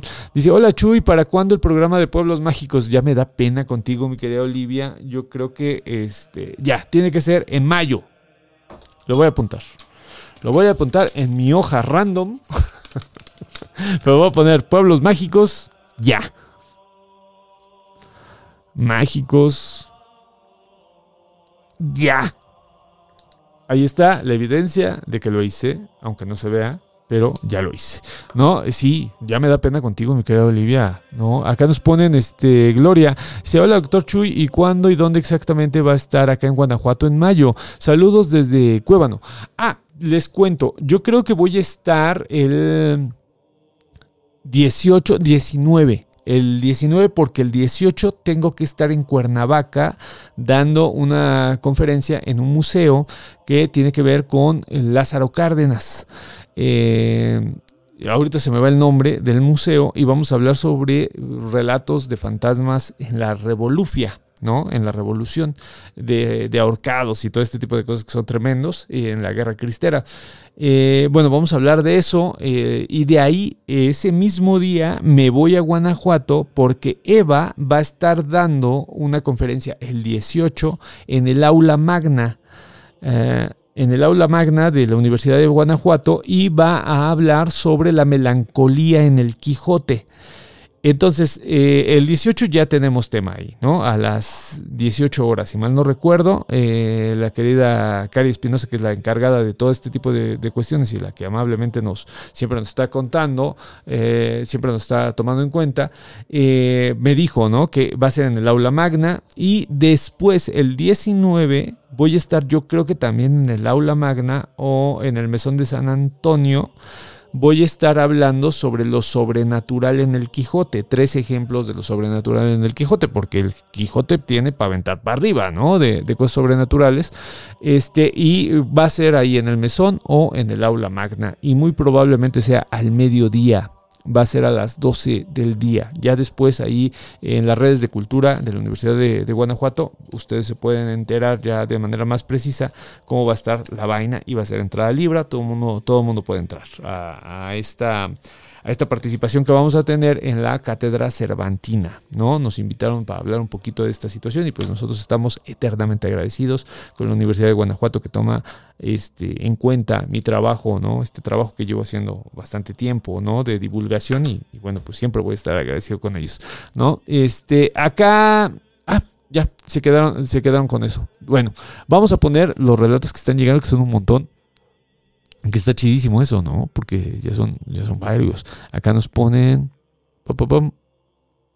Ah, bueno, este es eh, relato, pero me lo pusieron para que yo lo lea. Hola, buenas noches, querida comunidad. Te escribo desde Tezuitlán, Puebla, nuevamente, y aquí existe una secundaria muy famosa que se encuentra construida al lado de una barranca. Hace muchos años en esa escuela estudiaba una niña que solo vivía con su hermana que era mayor que ella. Esta joven tenía un novio con no muy buenas intenciones eh, hacia la hermana pequeña. Un día la hermana mayor tiene que salir fuera de la ciudad y aprovechando la situación, el joven decide ir a sacar a la niña de la escuela bajo pretexto de que su hermana tuvo un accidente y pide verla. Ella, asustada, sale corriendo con el cuñado por, parte, eh, por la parte de atrás de la escuela que da a la barranca, lo que hoy en día le llaman cancha 2. Esa área era y quizás siga siendo muy solitaria ya que es barranca. Ah, y ahí el joven aprovechó la soledad y el sitio para abusar de ella. Eh, su alma sigue penando ya que desde maestros, alumnos y hasta padres de familia se han percatado de su presencia. Qué terrible relato, insisto, esta situación de la violencia de género, para que vean que no es, porque luego eh, eh, me dicen que soy muy exagerado en esto. No, no, neta, no es exageración. Bueno, ya está hay un paper de un vato que ahí dice que, yo estoy exagerando. bueno, pues, pues no sé qué pinche país vive este güey, ¿no? Este, pero bueno, o sea, aquí está ¿no? La, situación de la violencia, ¿no? Ahora vamos al siguiente audio. Muy buenas noches al doctor Chuy y a la comunidad sensacional de historia mexicana. Este, pues sí, como les decía, eh, yo estudié diseño en la Escuela de Diseño del Instituto Nacional de Bellas Artes que se encuentra en la calle de Jocongo, eh, más o menos para que se ubiquen, está entre el metro Pino Suárez y el metro San Antonio Abad. Y pues es toda la zona donde están las fábricas, eh, donde trabajaban las costureras. Esas, muchas de esas fábricas, pues eh, lamentablemente se cayeron en el, en el temblor del 85. De hecho, hay una anécdota que nos contó este, una maestra de la escuela respecto a lo del sismo que pues igual y en otra ocasión les cuento que está muy interesante. Pero pues bueno, la escuela de diseño tiene, no propiamente es como la niña, tiene algunos fenómenos paranormales a los cuales pues todos decimos de, ay, es la niña, ¿no? Por esto de que en las escuelas siempre hay una niña que espanta. Este, a mí sí me ha tocado ver cosas ahí. En una ocasión estaba en los baños que están en el segundo piso y no había nadie, entonces entré a, hay más o menos cuatro cubículos en, en el baño y yo entré al primer cubículo y bueno, estaba adentro y, y, escuché cómo entró una chica muy, o sea, no corriendo, pero muy rápido y se fue hasta el fondo, hasta el cubículo del fondo. Y recuerdo así como muy claramente que vi unos tenis y una falda larga pasar. Y dije, ay, pues bueno, este, entró apresurada. Y X, total que yo salí a lavarme las manos y este y ya no escuché ruido. O sea generalmente pues en el baño se escucha a la otra persona no que está en el en otro de los cubículos y yo ya no escuché nada. Dije ay qué raro entonces se me ocurrió asomarme como hacia abajo para ver si veía los pies o sea los tenis y la falda que vi pasar y ya no había nada o sea No, había nadie no se veía ningún, ningún no se veían pies Total que agarré valor, me acerqué como al final, al último cubículo y, y pues la puerta estaba abierta. O sea, empujé la puerta y se abrió. Y dije, ah, caray, pues no hay nadie. Entonces me dio mucho miedo y ya agarré mis cosas y me salí. Y bueno, ahí hay muchas anécdotas que nos han contado compañeros y maestros y que también me pasaron a mí. En una ocasión estábamos trabajando en, en nuestro salón en el primer semestre, estaba como al fondo del pasillo. Los pasillos de esa escuela son muy largos. Entonces estábamos, estaba el salón del fondo, de hasta el fondo, y nosotros estábamos en el que seguía, que era pues prácticamente el penúltimo salón de la escuela. Y total que terminamos ese día la clase de taller de diseño, que es una de las clases más importantes y más largas, y nos quedamos platicando unos compañeros en las mesas eh, donde, donde trabajamos, pues del proyecto, lo que sea, y nos tardamos un rato, entonces eran como las tres, la clase terminaba a la una y media y ya eran como las tres de la tarde, entonces en los otros salones ya no había nadie, ya todos se habían ido y solo estábamos nosotros ahí platicando. Y de repente así como que algo nos dijo, voltean a la puerta y, y justo vimos como una mano que, o sea, No empujó la puerta y la azotó así, paz. Y todos nos quedamos así de, ¿qué onda? ¿Qué fue eso, no? Total que un amigo se arma de valor y rápido va a ver quién nos azotó la puerta, la abre y voltea así para el pasillo, nos acercamos todos, vemos al pasillo y no había nadie. Y pues como es un pasillo muy largo, si hubiera sido alguien, por más rápido Se que vería, caminara sí. o así, hubiéramos visto a lo lejos, ¿no? A la persona. Y en el salón de junto, o sea, en los dos salones de junto ya no había nadie, estábamos nosotros solos. Pero claro, vimos todos la mano que empujó la puerta y la azotó. No manches, qué locura. Bueno, pues sí está fuerte la escuela de diseño de Limba, ¿no? Este, esta situación de que eh, se aparecen por partes o que tú ves reflejos y ves cosas, ¿no? Por ejemplo, esto de los tenis, la falda, ¿no? Esta situación de que es imposible llegar a, a los lugares es muy común en las escuelas. En la ENA hay un montón de historias así. O sea, hay un montón, un montón de gente. Es que la ENA de noche está bien chingona. Eh, bueno, para la gente que nos gustan los espantos. está bien chingona, pues porque está en una zona aislada. Es una, es, una zona que, bueno, pues si bien está la Isidro Favela, ¿no? Del lado en donde están, eh, por ejemplo, el, el, edificio principal que le dicen, ¿no? En donde está la, lo, los salones de historia o en donde está la dirección, que, que, siempre me ha gustado esta situación de que cuando quitaron el pino se fueron, cuando quitaron el inframundo se fueron a chupar al pino que está atrás de la dirección, ¿no? Bueno, una cosa chidísima. Este, era una zona, una zona muy, muy solitaria, es una zona que colinda con la, con la pirámide de Cuicuilco. Y bueno, pues ahí pasa o se imaginan o narran de todo. ¿No? De todo lo que ustedes se pueden imaginar se ha visto en la ENA, ¿no? Pero pues obviamente pues ahí esta situación de los juicios de veracidad eh, pues se aplica, ¿no? Porque pues la mayoría de la gente que anda en la noche en la ENA pues anda pachipeda, ¿no? Mínimo, ¿no? Entonces, este, pues sí es una, es una escuela que tiene una, una, este, una vida, ¿no? Bien, bien chida. Y bueno, pues, pero te cuentan cosas así súper locas, ¿no? De, de, lo que pasa. Y ahorita me recordaste un poquito con esta escuela de, de diseño. Y me gustó mucho cómo nos cuentas de las costureras, ¿no? Del, eh, del 85, de cómo tiene una historia, ¿no? Que respaldan estas apariciones. Que eh, entiendo que, bueno, el de la, la, la de la mano no podemos decir que sea fémina, pero la del baño sí que, que, lo era, ¿no? Oye, pues esta historia no la conocí te agradezco muchísimo que me la hayas regalado. Acá nos ponen, vamos a leer los comentarios. Este, Hola Chuy, eh, ¿lo van a transmitir lo del Quijote? porque no puedo ir a Guanajuato? Seguramente en la página de, Cultura Guanajuato lo van a pasar. Siempre han pasado, ¿eh? siempre han pasado eh, nuestras participaciones.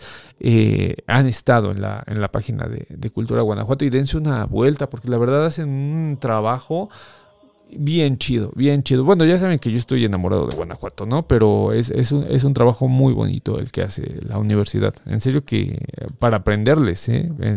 yo insisto, para aprenderles a la Universidad de Guanajuato, porque es un trabajo formidable. Acá nos ponen este...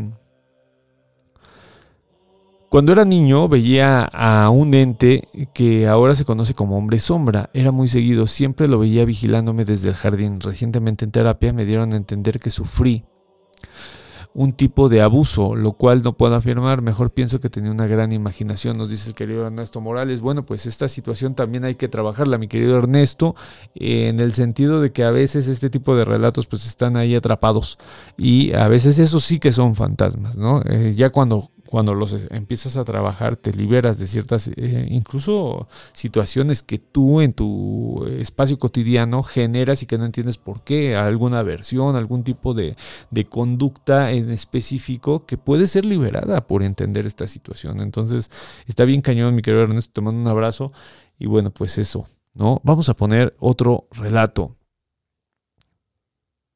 Ah, no, no, no, todavía tengo, todavía tengo otro de. Y bueno, esa escuela tiene este, muchas anécdotas que también nos han contado los, los maestros de. Bueno, algo que era muy curioso y muy recurrente era que estábamos tomando clase y se cerraba la puerta y ya el maestro iba la, y la abría y se volvía a cerrar la puerta. O al revés, o sea, estaba la puerta cerrada y se abría, y estaba cerrada y se abría y pues no había corrientes de aire, no había como pues alguna explicación lógica Ajá.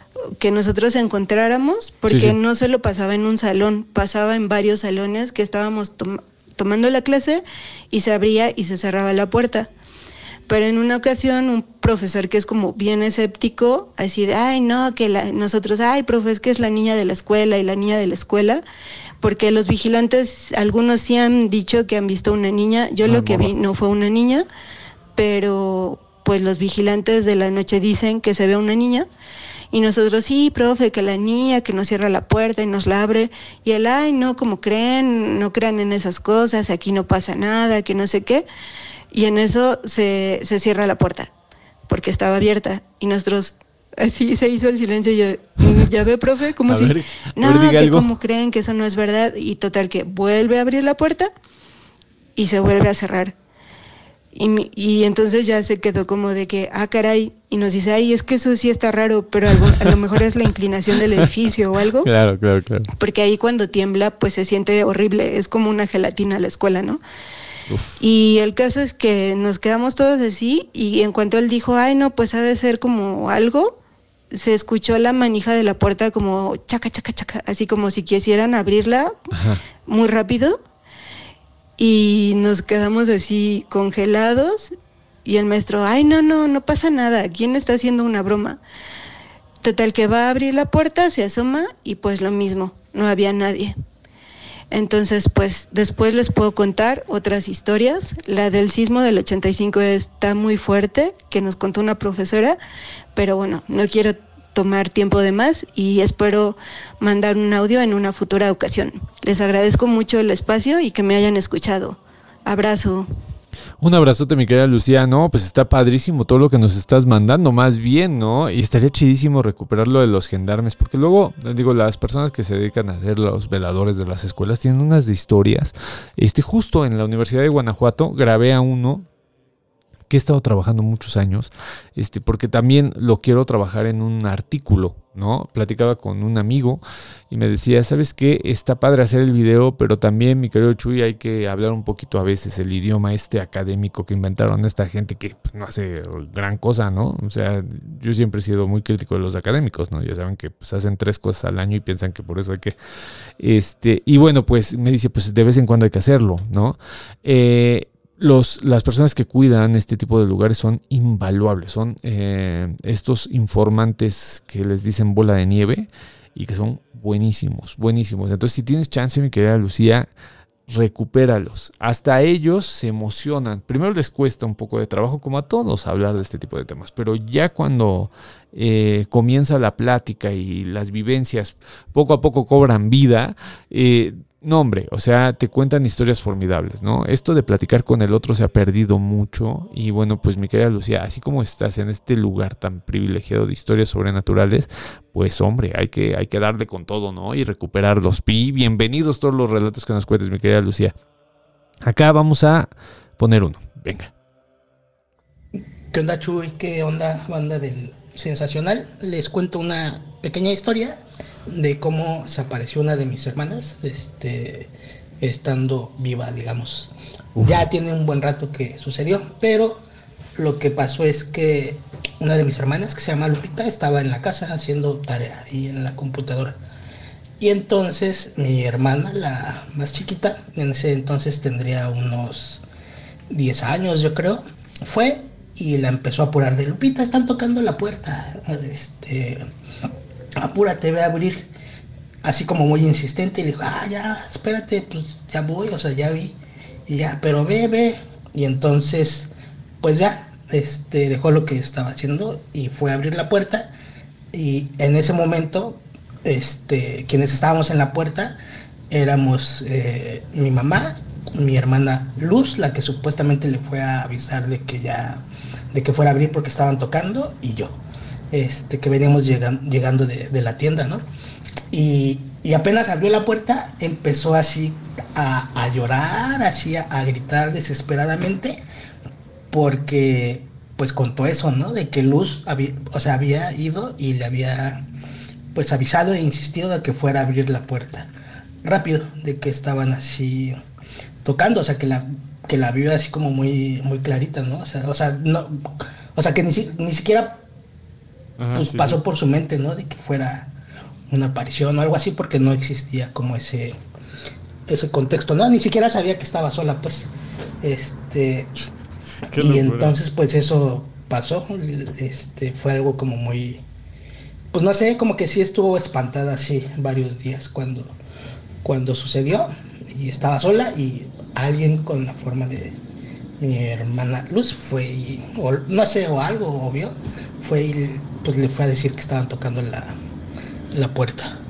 Algo así me pasó en algún momento eh, en la casa en donde actualmente pues está mi mamá, ¿no? Eh, vive mi mamá. Algo así como lo que está contando, pero yo regañé a mi hermana y no estaba, y mi hermana estaba, eh, hágate cuenta que era comunidad, que el departamento en donde vive actualmente mi mamá está la sala y al ladito está la cocina. Es, son 10 centímetros, es, un, es una pared lo que divide ¿no? la sala de, de, la cocina y hay un, pasillo ¿no? en donde se distribuye el baño y las recámaras. Y yo salgo de una recámara, camino ese pequeño pasillo que no tiene más de dos metros y eh, volteo y le digo a mi hermana, ya déjate estar haciendo güey, no manches. Que... Y camino, y cuando camino, en el sillón está mi hermana. yo, ¿qué pedo? Entonces me regreso y ya veo que no había nadie, ¿no? Pero yo lo que en ese momento eh, pensé fue que me jugó una broma esta situación de las pareidolias, ¿no? De que tú ves imágenes y esas imágenes tu cerebro, como no entiende muy bien lo que es el vacío, pues él eh, proyecta una imagen, ¿no? Y dice, pues a ver si, eh, no entiendo qué es, pues te mando una imagen, ¿no? Entonces en ese sentido yo lo hice, pero este que cuenta, eh, si, mal, si mal no este, escuché la voz, es el querido José Guadalupe, este pues sí está cañón, ¿no? Porque estaba sola la morra y que vengan así específicamente a darte un mensaje y a la mera hora abras y la persona que te dio el mensaje está afuera, pues está cabrón, ¿no? Está fuertísimo. Vamos a poner el otro porque me gustaría poner los demás que están llegando. Hola Chuy, ¿qué tal? Muy buenas noches. Mira, te cuento un pequeño relato. Eh, aquí en mi casa, eh, por los años de 1994-1995, mi papá tenía un microbús y pues obviamente no lo podíamos dejar en la calle, entonces se guardaba eh, en la casa y aparte teníamos otro pequeño patiecito que este, comunicaba con los cuartos. Y recuerdo que una noche estaba así lloviendo muy muy fuerte. Eh, el chofer del, microbús empezó a meter el, camión y mi mamá y mi, dos de mis hermanas empezaron a platicar con el chofer ya que metió el, camión. Yo me asomo, porque estaba escuchando que todavía el motor estaba prendido, me asomo al patio y de repente veo que eh, en uno de los locales de mi casa sale un niño con una chamarra y todavía me acuerdo perfectamente de esa chamarra porque pues era lo que estaba en boga. Era una chamarra negra que en la espalda tenía este la imagen de eh, los toros de Chicago, de ese equipo de la NBA. Entonces el niño se atraviesa el patio, casi con la lluvia, y se va corriendo. Pero pues yo pensé que era este el hijo de del señor que ocupaba el local, pequeñito de ahí como en ese entonces, como de unos tres añitos. ¿Mm? No le di importancia. Tiempo después yo le dije a mi mamá, oye, pues es que yo vi a este niño que atravesó el patio, que no sé qué tanto, pues ya era tarde y luego se atravesó y se estaba mojando. Y además le digo, le vi una chamarra morada porque nunca se la había visto. Y entonces me dice, ¿dónde lo viste que se, o para dónde se fue? Le dije, ah, se fue por donde está el, el microbús.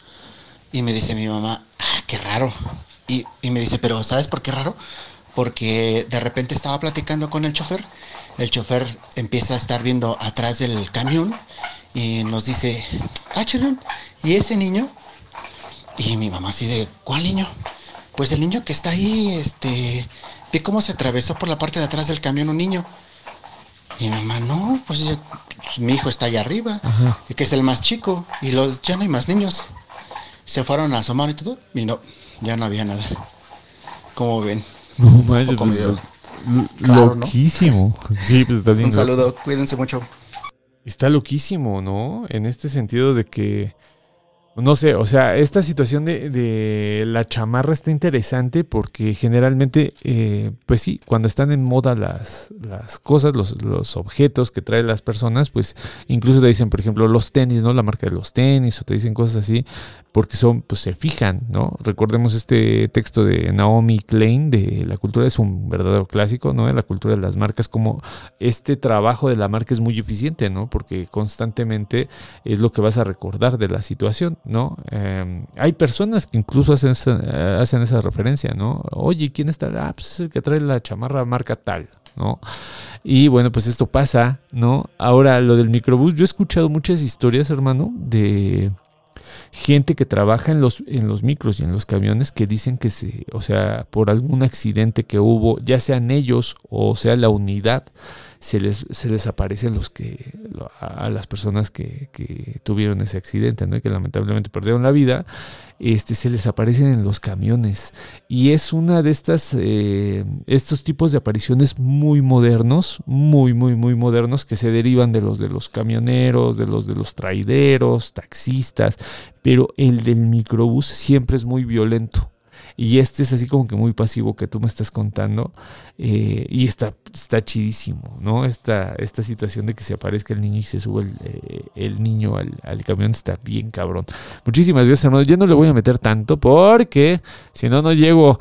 Este, todavía me faltan dos. Vamos a poner el otro. Venga.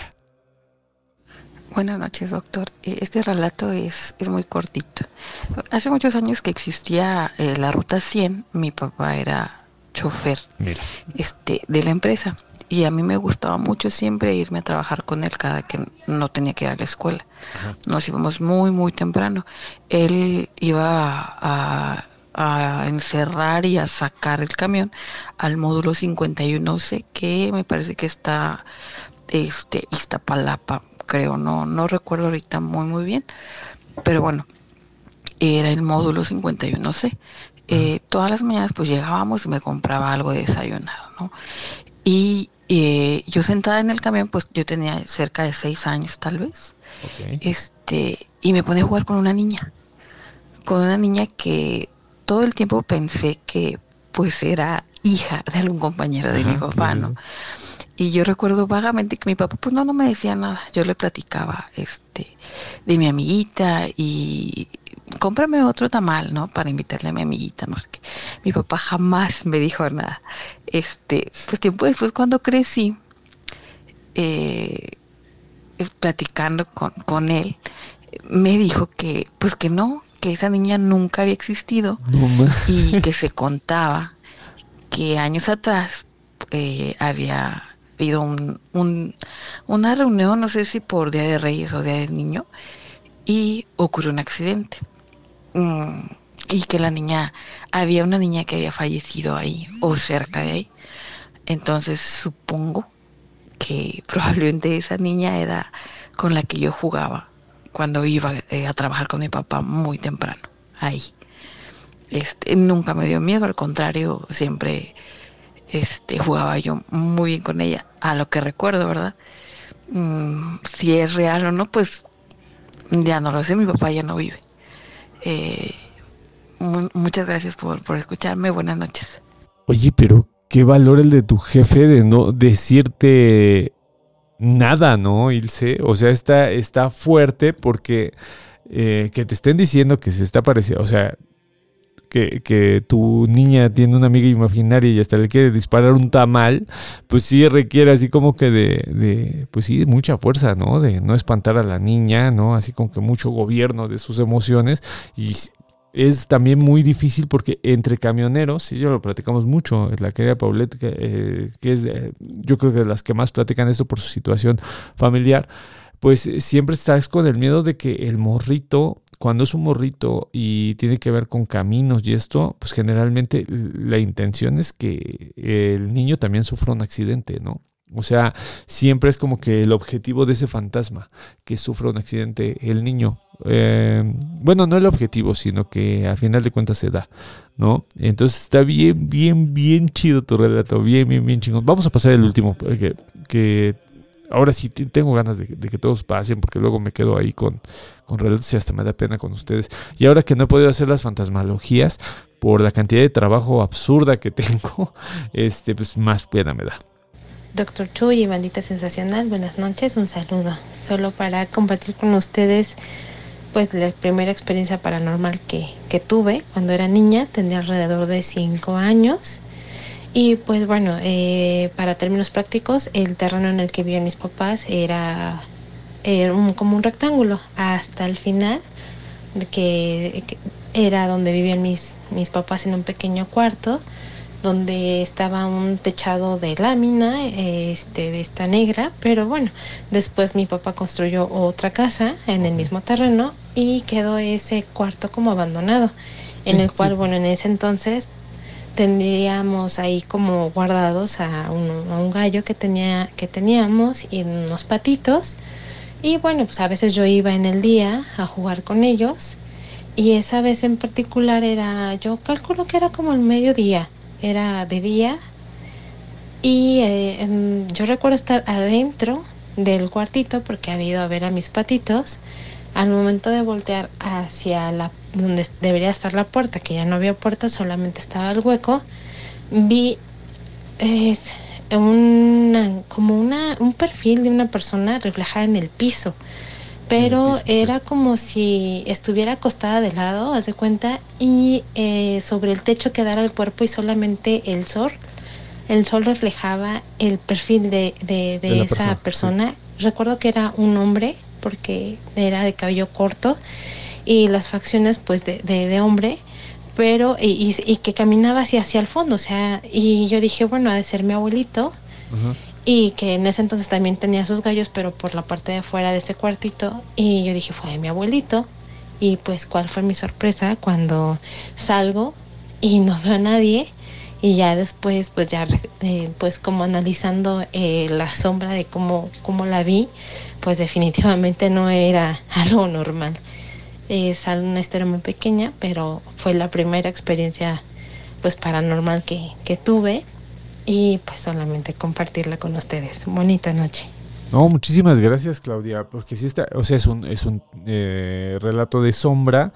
Estos relatos ya les dije, les he contado en algunas ocasiones que son de los más antiguos, ¿no? O sea, los relatos de las sombras, según las personas que le saben y le saben bien, pues son los más eh, representativos, ¿no? En el sentido de lo arcaico que puede llegar a ser un relato de ese que soy yo, pero no soy yo, eh, pues la sombra gobierna, ¿no? Y cuando se aparecen en estos pequeños instantes, pues se genera lo ominoso. Es decir, esto que debiera ser cotidiano, pero no lo es y me causa eh, repulsión de cierta manera hacia la, lo que estoy viviendo, ¿no? Y pues ahí se, se genera la experiencia sobrenatural. Si no hay ominosidad, no hay experiencia sobrenatural, ¿no? Eh, por lo menos en este sentido de lo fantasmagórico, ¿no? Hay gente que, por ejemplo, tiene estas experiencias extáticas en donde no es ominoso. Eh, de cierto, de forma negativa, ¿no? Sino que sí es algo que es común, por ejemplo, pienso ahorita en Garabandal, ¿no? Eh, es, es, algo que, que forma parte de mi vida cotidiana, pero la intrusión de lo sobrenatural no desemboca en algo feo, sino que desemboca en algo hermoso. Pero es muy raro, es muy raro que se den este tipo de cosas. Generalmente tiende hacia allá, ¿no? Y los relatos de sombra, pues son eso, ¿no? Son esta cosa que debiera ser común, pero no lo es. Yo te agradezco mucho, mi querida Claudia. Muchísimas gracias a todos. Este, ah, voy a leer los últimos comentarios ya para cerrar el programa. Acá nos pone. Eh, acá nos pone, ya lo pasaste completo. Sí voy a hacer ese ejercicio de recuperar los relatos, ya los estaré enviando. Muchas gracias. Sí, mi querida Lucía, porque en serio, esto de platicar con el otro sobre lo sobrenatural, sobre estas cosas que te sacan de lo cotidiano, no tiene ni idea de lo, de lo bonito y de lo importante que es. Eh, en el sentido de que la vida a veces se torna muy monótona, muy mecánica y meter el factor de lo imaginario, de lo sobrenatural, de lo fantástico, pues lo cambia radicalmente, ¿no? Eh, bueno, yo lo recomiendo ampliamente. Aquí Claudia dice, doctor Chuy, mandé el audio, ya lo pusimos, mi querida Claudia. Acá dice Daría, yo solo recuerdo que en la casa había una sombra que veíamos de reojo asomándose del pasillo que da a la sala y por la madrugada se escuchaba como si jalara las sillas del comedor. No más eso. Bueno, pues no más, mi querida Daría, pues ¿qué necesitabas, no? Acá nos ponen, necesito abrir mi tercer ojo para que me pasen de estas cosas, esas cosas de nuevo o qué. Mi querida Melissa, no sé si estés hablando de que nunca te haya pasado algo. Eh, que tenga que ver con lo fantástico, con una realidad fantástica o sobrenatural. Yo creo que esas personas eh, que tenemos la, fortuna o desgracia, como lo quieras ver, de que no nos pasan cosas tan a menudo, si es porque vivimos en un sistema de creencias que alejan estas experiencias. Esa es la, la razón, ¿no? Y obviamente si nos platican, nos cuesta trabajo. ¿no? En mi caso, por eh, mi gusto hacia, hacia lo fantástico y hacia lo sobrenatural, pues justo empecé a estudiar esto porque a mí no me pasaba nada, ¿no? Entonces yo decía, pero ¿por qué carajos, no? Vengo de una familia súper católica, la familia de mi papá, ¿no? Este, o sea, hay de dónde sacar, tela de dónde cortar y no me pasaba nada. Entonces yo creo que es eso, entre más te vas... Eh, relajando de este sistema, ¿no? Y vas comprendiendo que hay otras formas de interpretar el mundo que no necesariamente tienen que ver con lo correcto o lo incorrecto, sino con formas de interpretar el mundo y ya está. Eh, que ese siempre ha sido mi pelea con las personas que son así como que muy sesgadas y siempre quieren pasar todo por la lógica ilustrada. Este, eh, pues te das cuenta de que pueden existir otros textos, otras narraciones, ¿no? Otras cosas que te pueden pasar. Este, bueno, pero igual ya me, me salí de la de lo que me preguntabas. Bueno, esa es mi forma de verlo, ¿no? Acá dicen, acá Ah, Daría dice, y me espantaban los mayores con eso de la mano peluda, pero hay una diosa. Lo de la mano peluda, espantarlo era, era un clásico. Acá dice, anoche tuve un sueño espantoso con un niño poseído, tipo cementerio de mascotas, estaba poseído. Yo intentaba ahorcarlo, ok, pero su cabeza giraba y se reía diciendo, ahórcame más, qué placer. No manches, huevalina, qué fuerte la historia. Acá nos ponen este Paloma Rose, uno de los relatos de niños que se parecen en los cementerios cementerios, Chuy. Ya ven, eh, para llevarte al Panteón de Belén. Sí tengo muchísimas ganas de ir. Este, a la querida Jalisco, eh, al querido Jalisco, eh, tierra del tres veces heroico Atlas de Guadalajara. Este, yo creo que en algún momento voy a ir. eh, espero que pronto, mi querida Paloma. Pero por lo menos yo me despido, querida comunidad. Espero no haber eh, desentonado con el tema, pero hablamos de cosas varias. Y bueno, pues yo les agradezco mucho estar aquí como cada domingo. Y bueno, pues los invito a ver si el viernes ya se me da eh, la oportunidad de subir las fantasmalogías, que las hago, pero no las puedo subir. Es terrible. Pero bueno, mándenme sus relatos 55 74 67 36 43 y la próxima semana pues estamos- estaremos platicando sobre sus relatos, ¿no? Los relatos que ahí nos habíamos quedado, pero tuve que eh, hacer este tipo de especial de niños, ¿no? Por el- la fecha que, en la que estamos. Yo les mando un abrazo, yo soy Chuy Campos, me pueden buscar en Twitter como arroba chuy-campos y bueno, pues estamos en contacto en la semana. Un abrazote. Bye.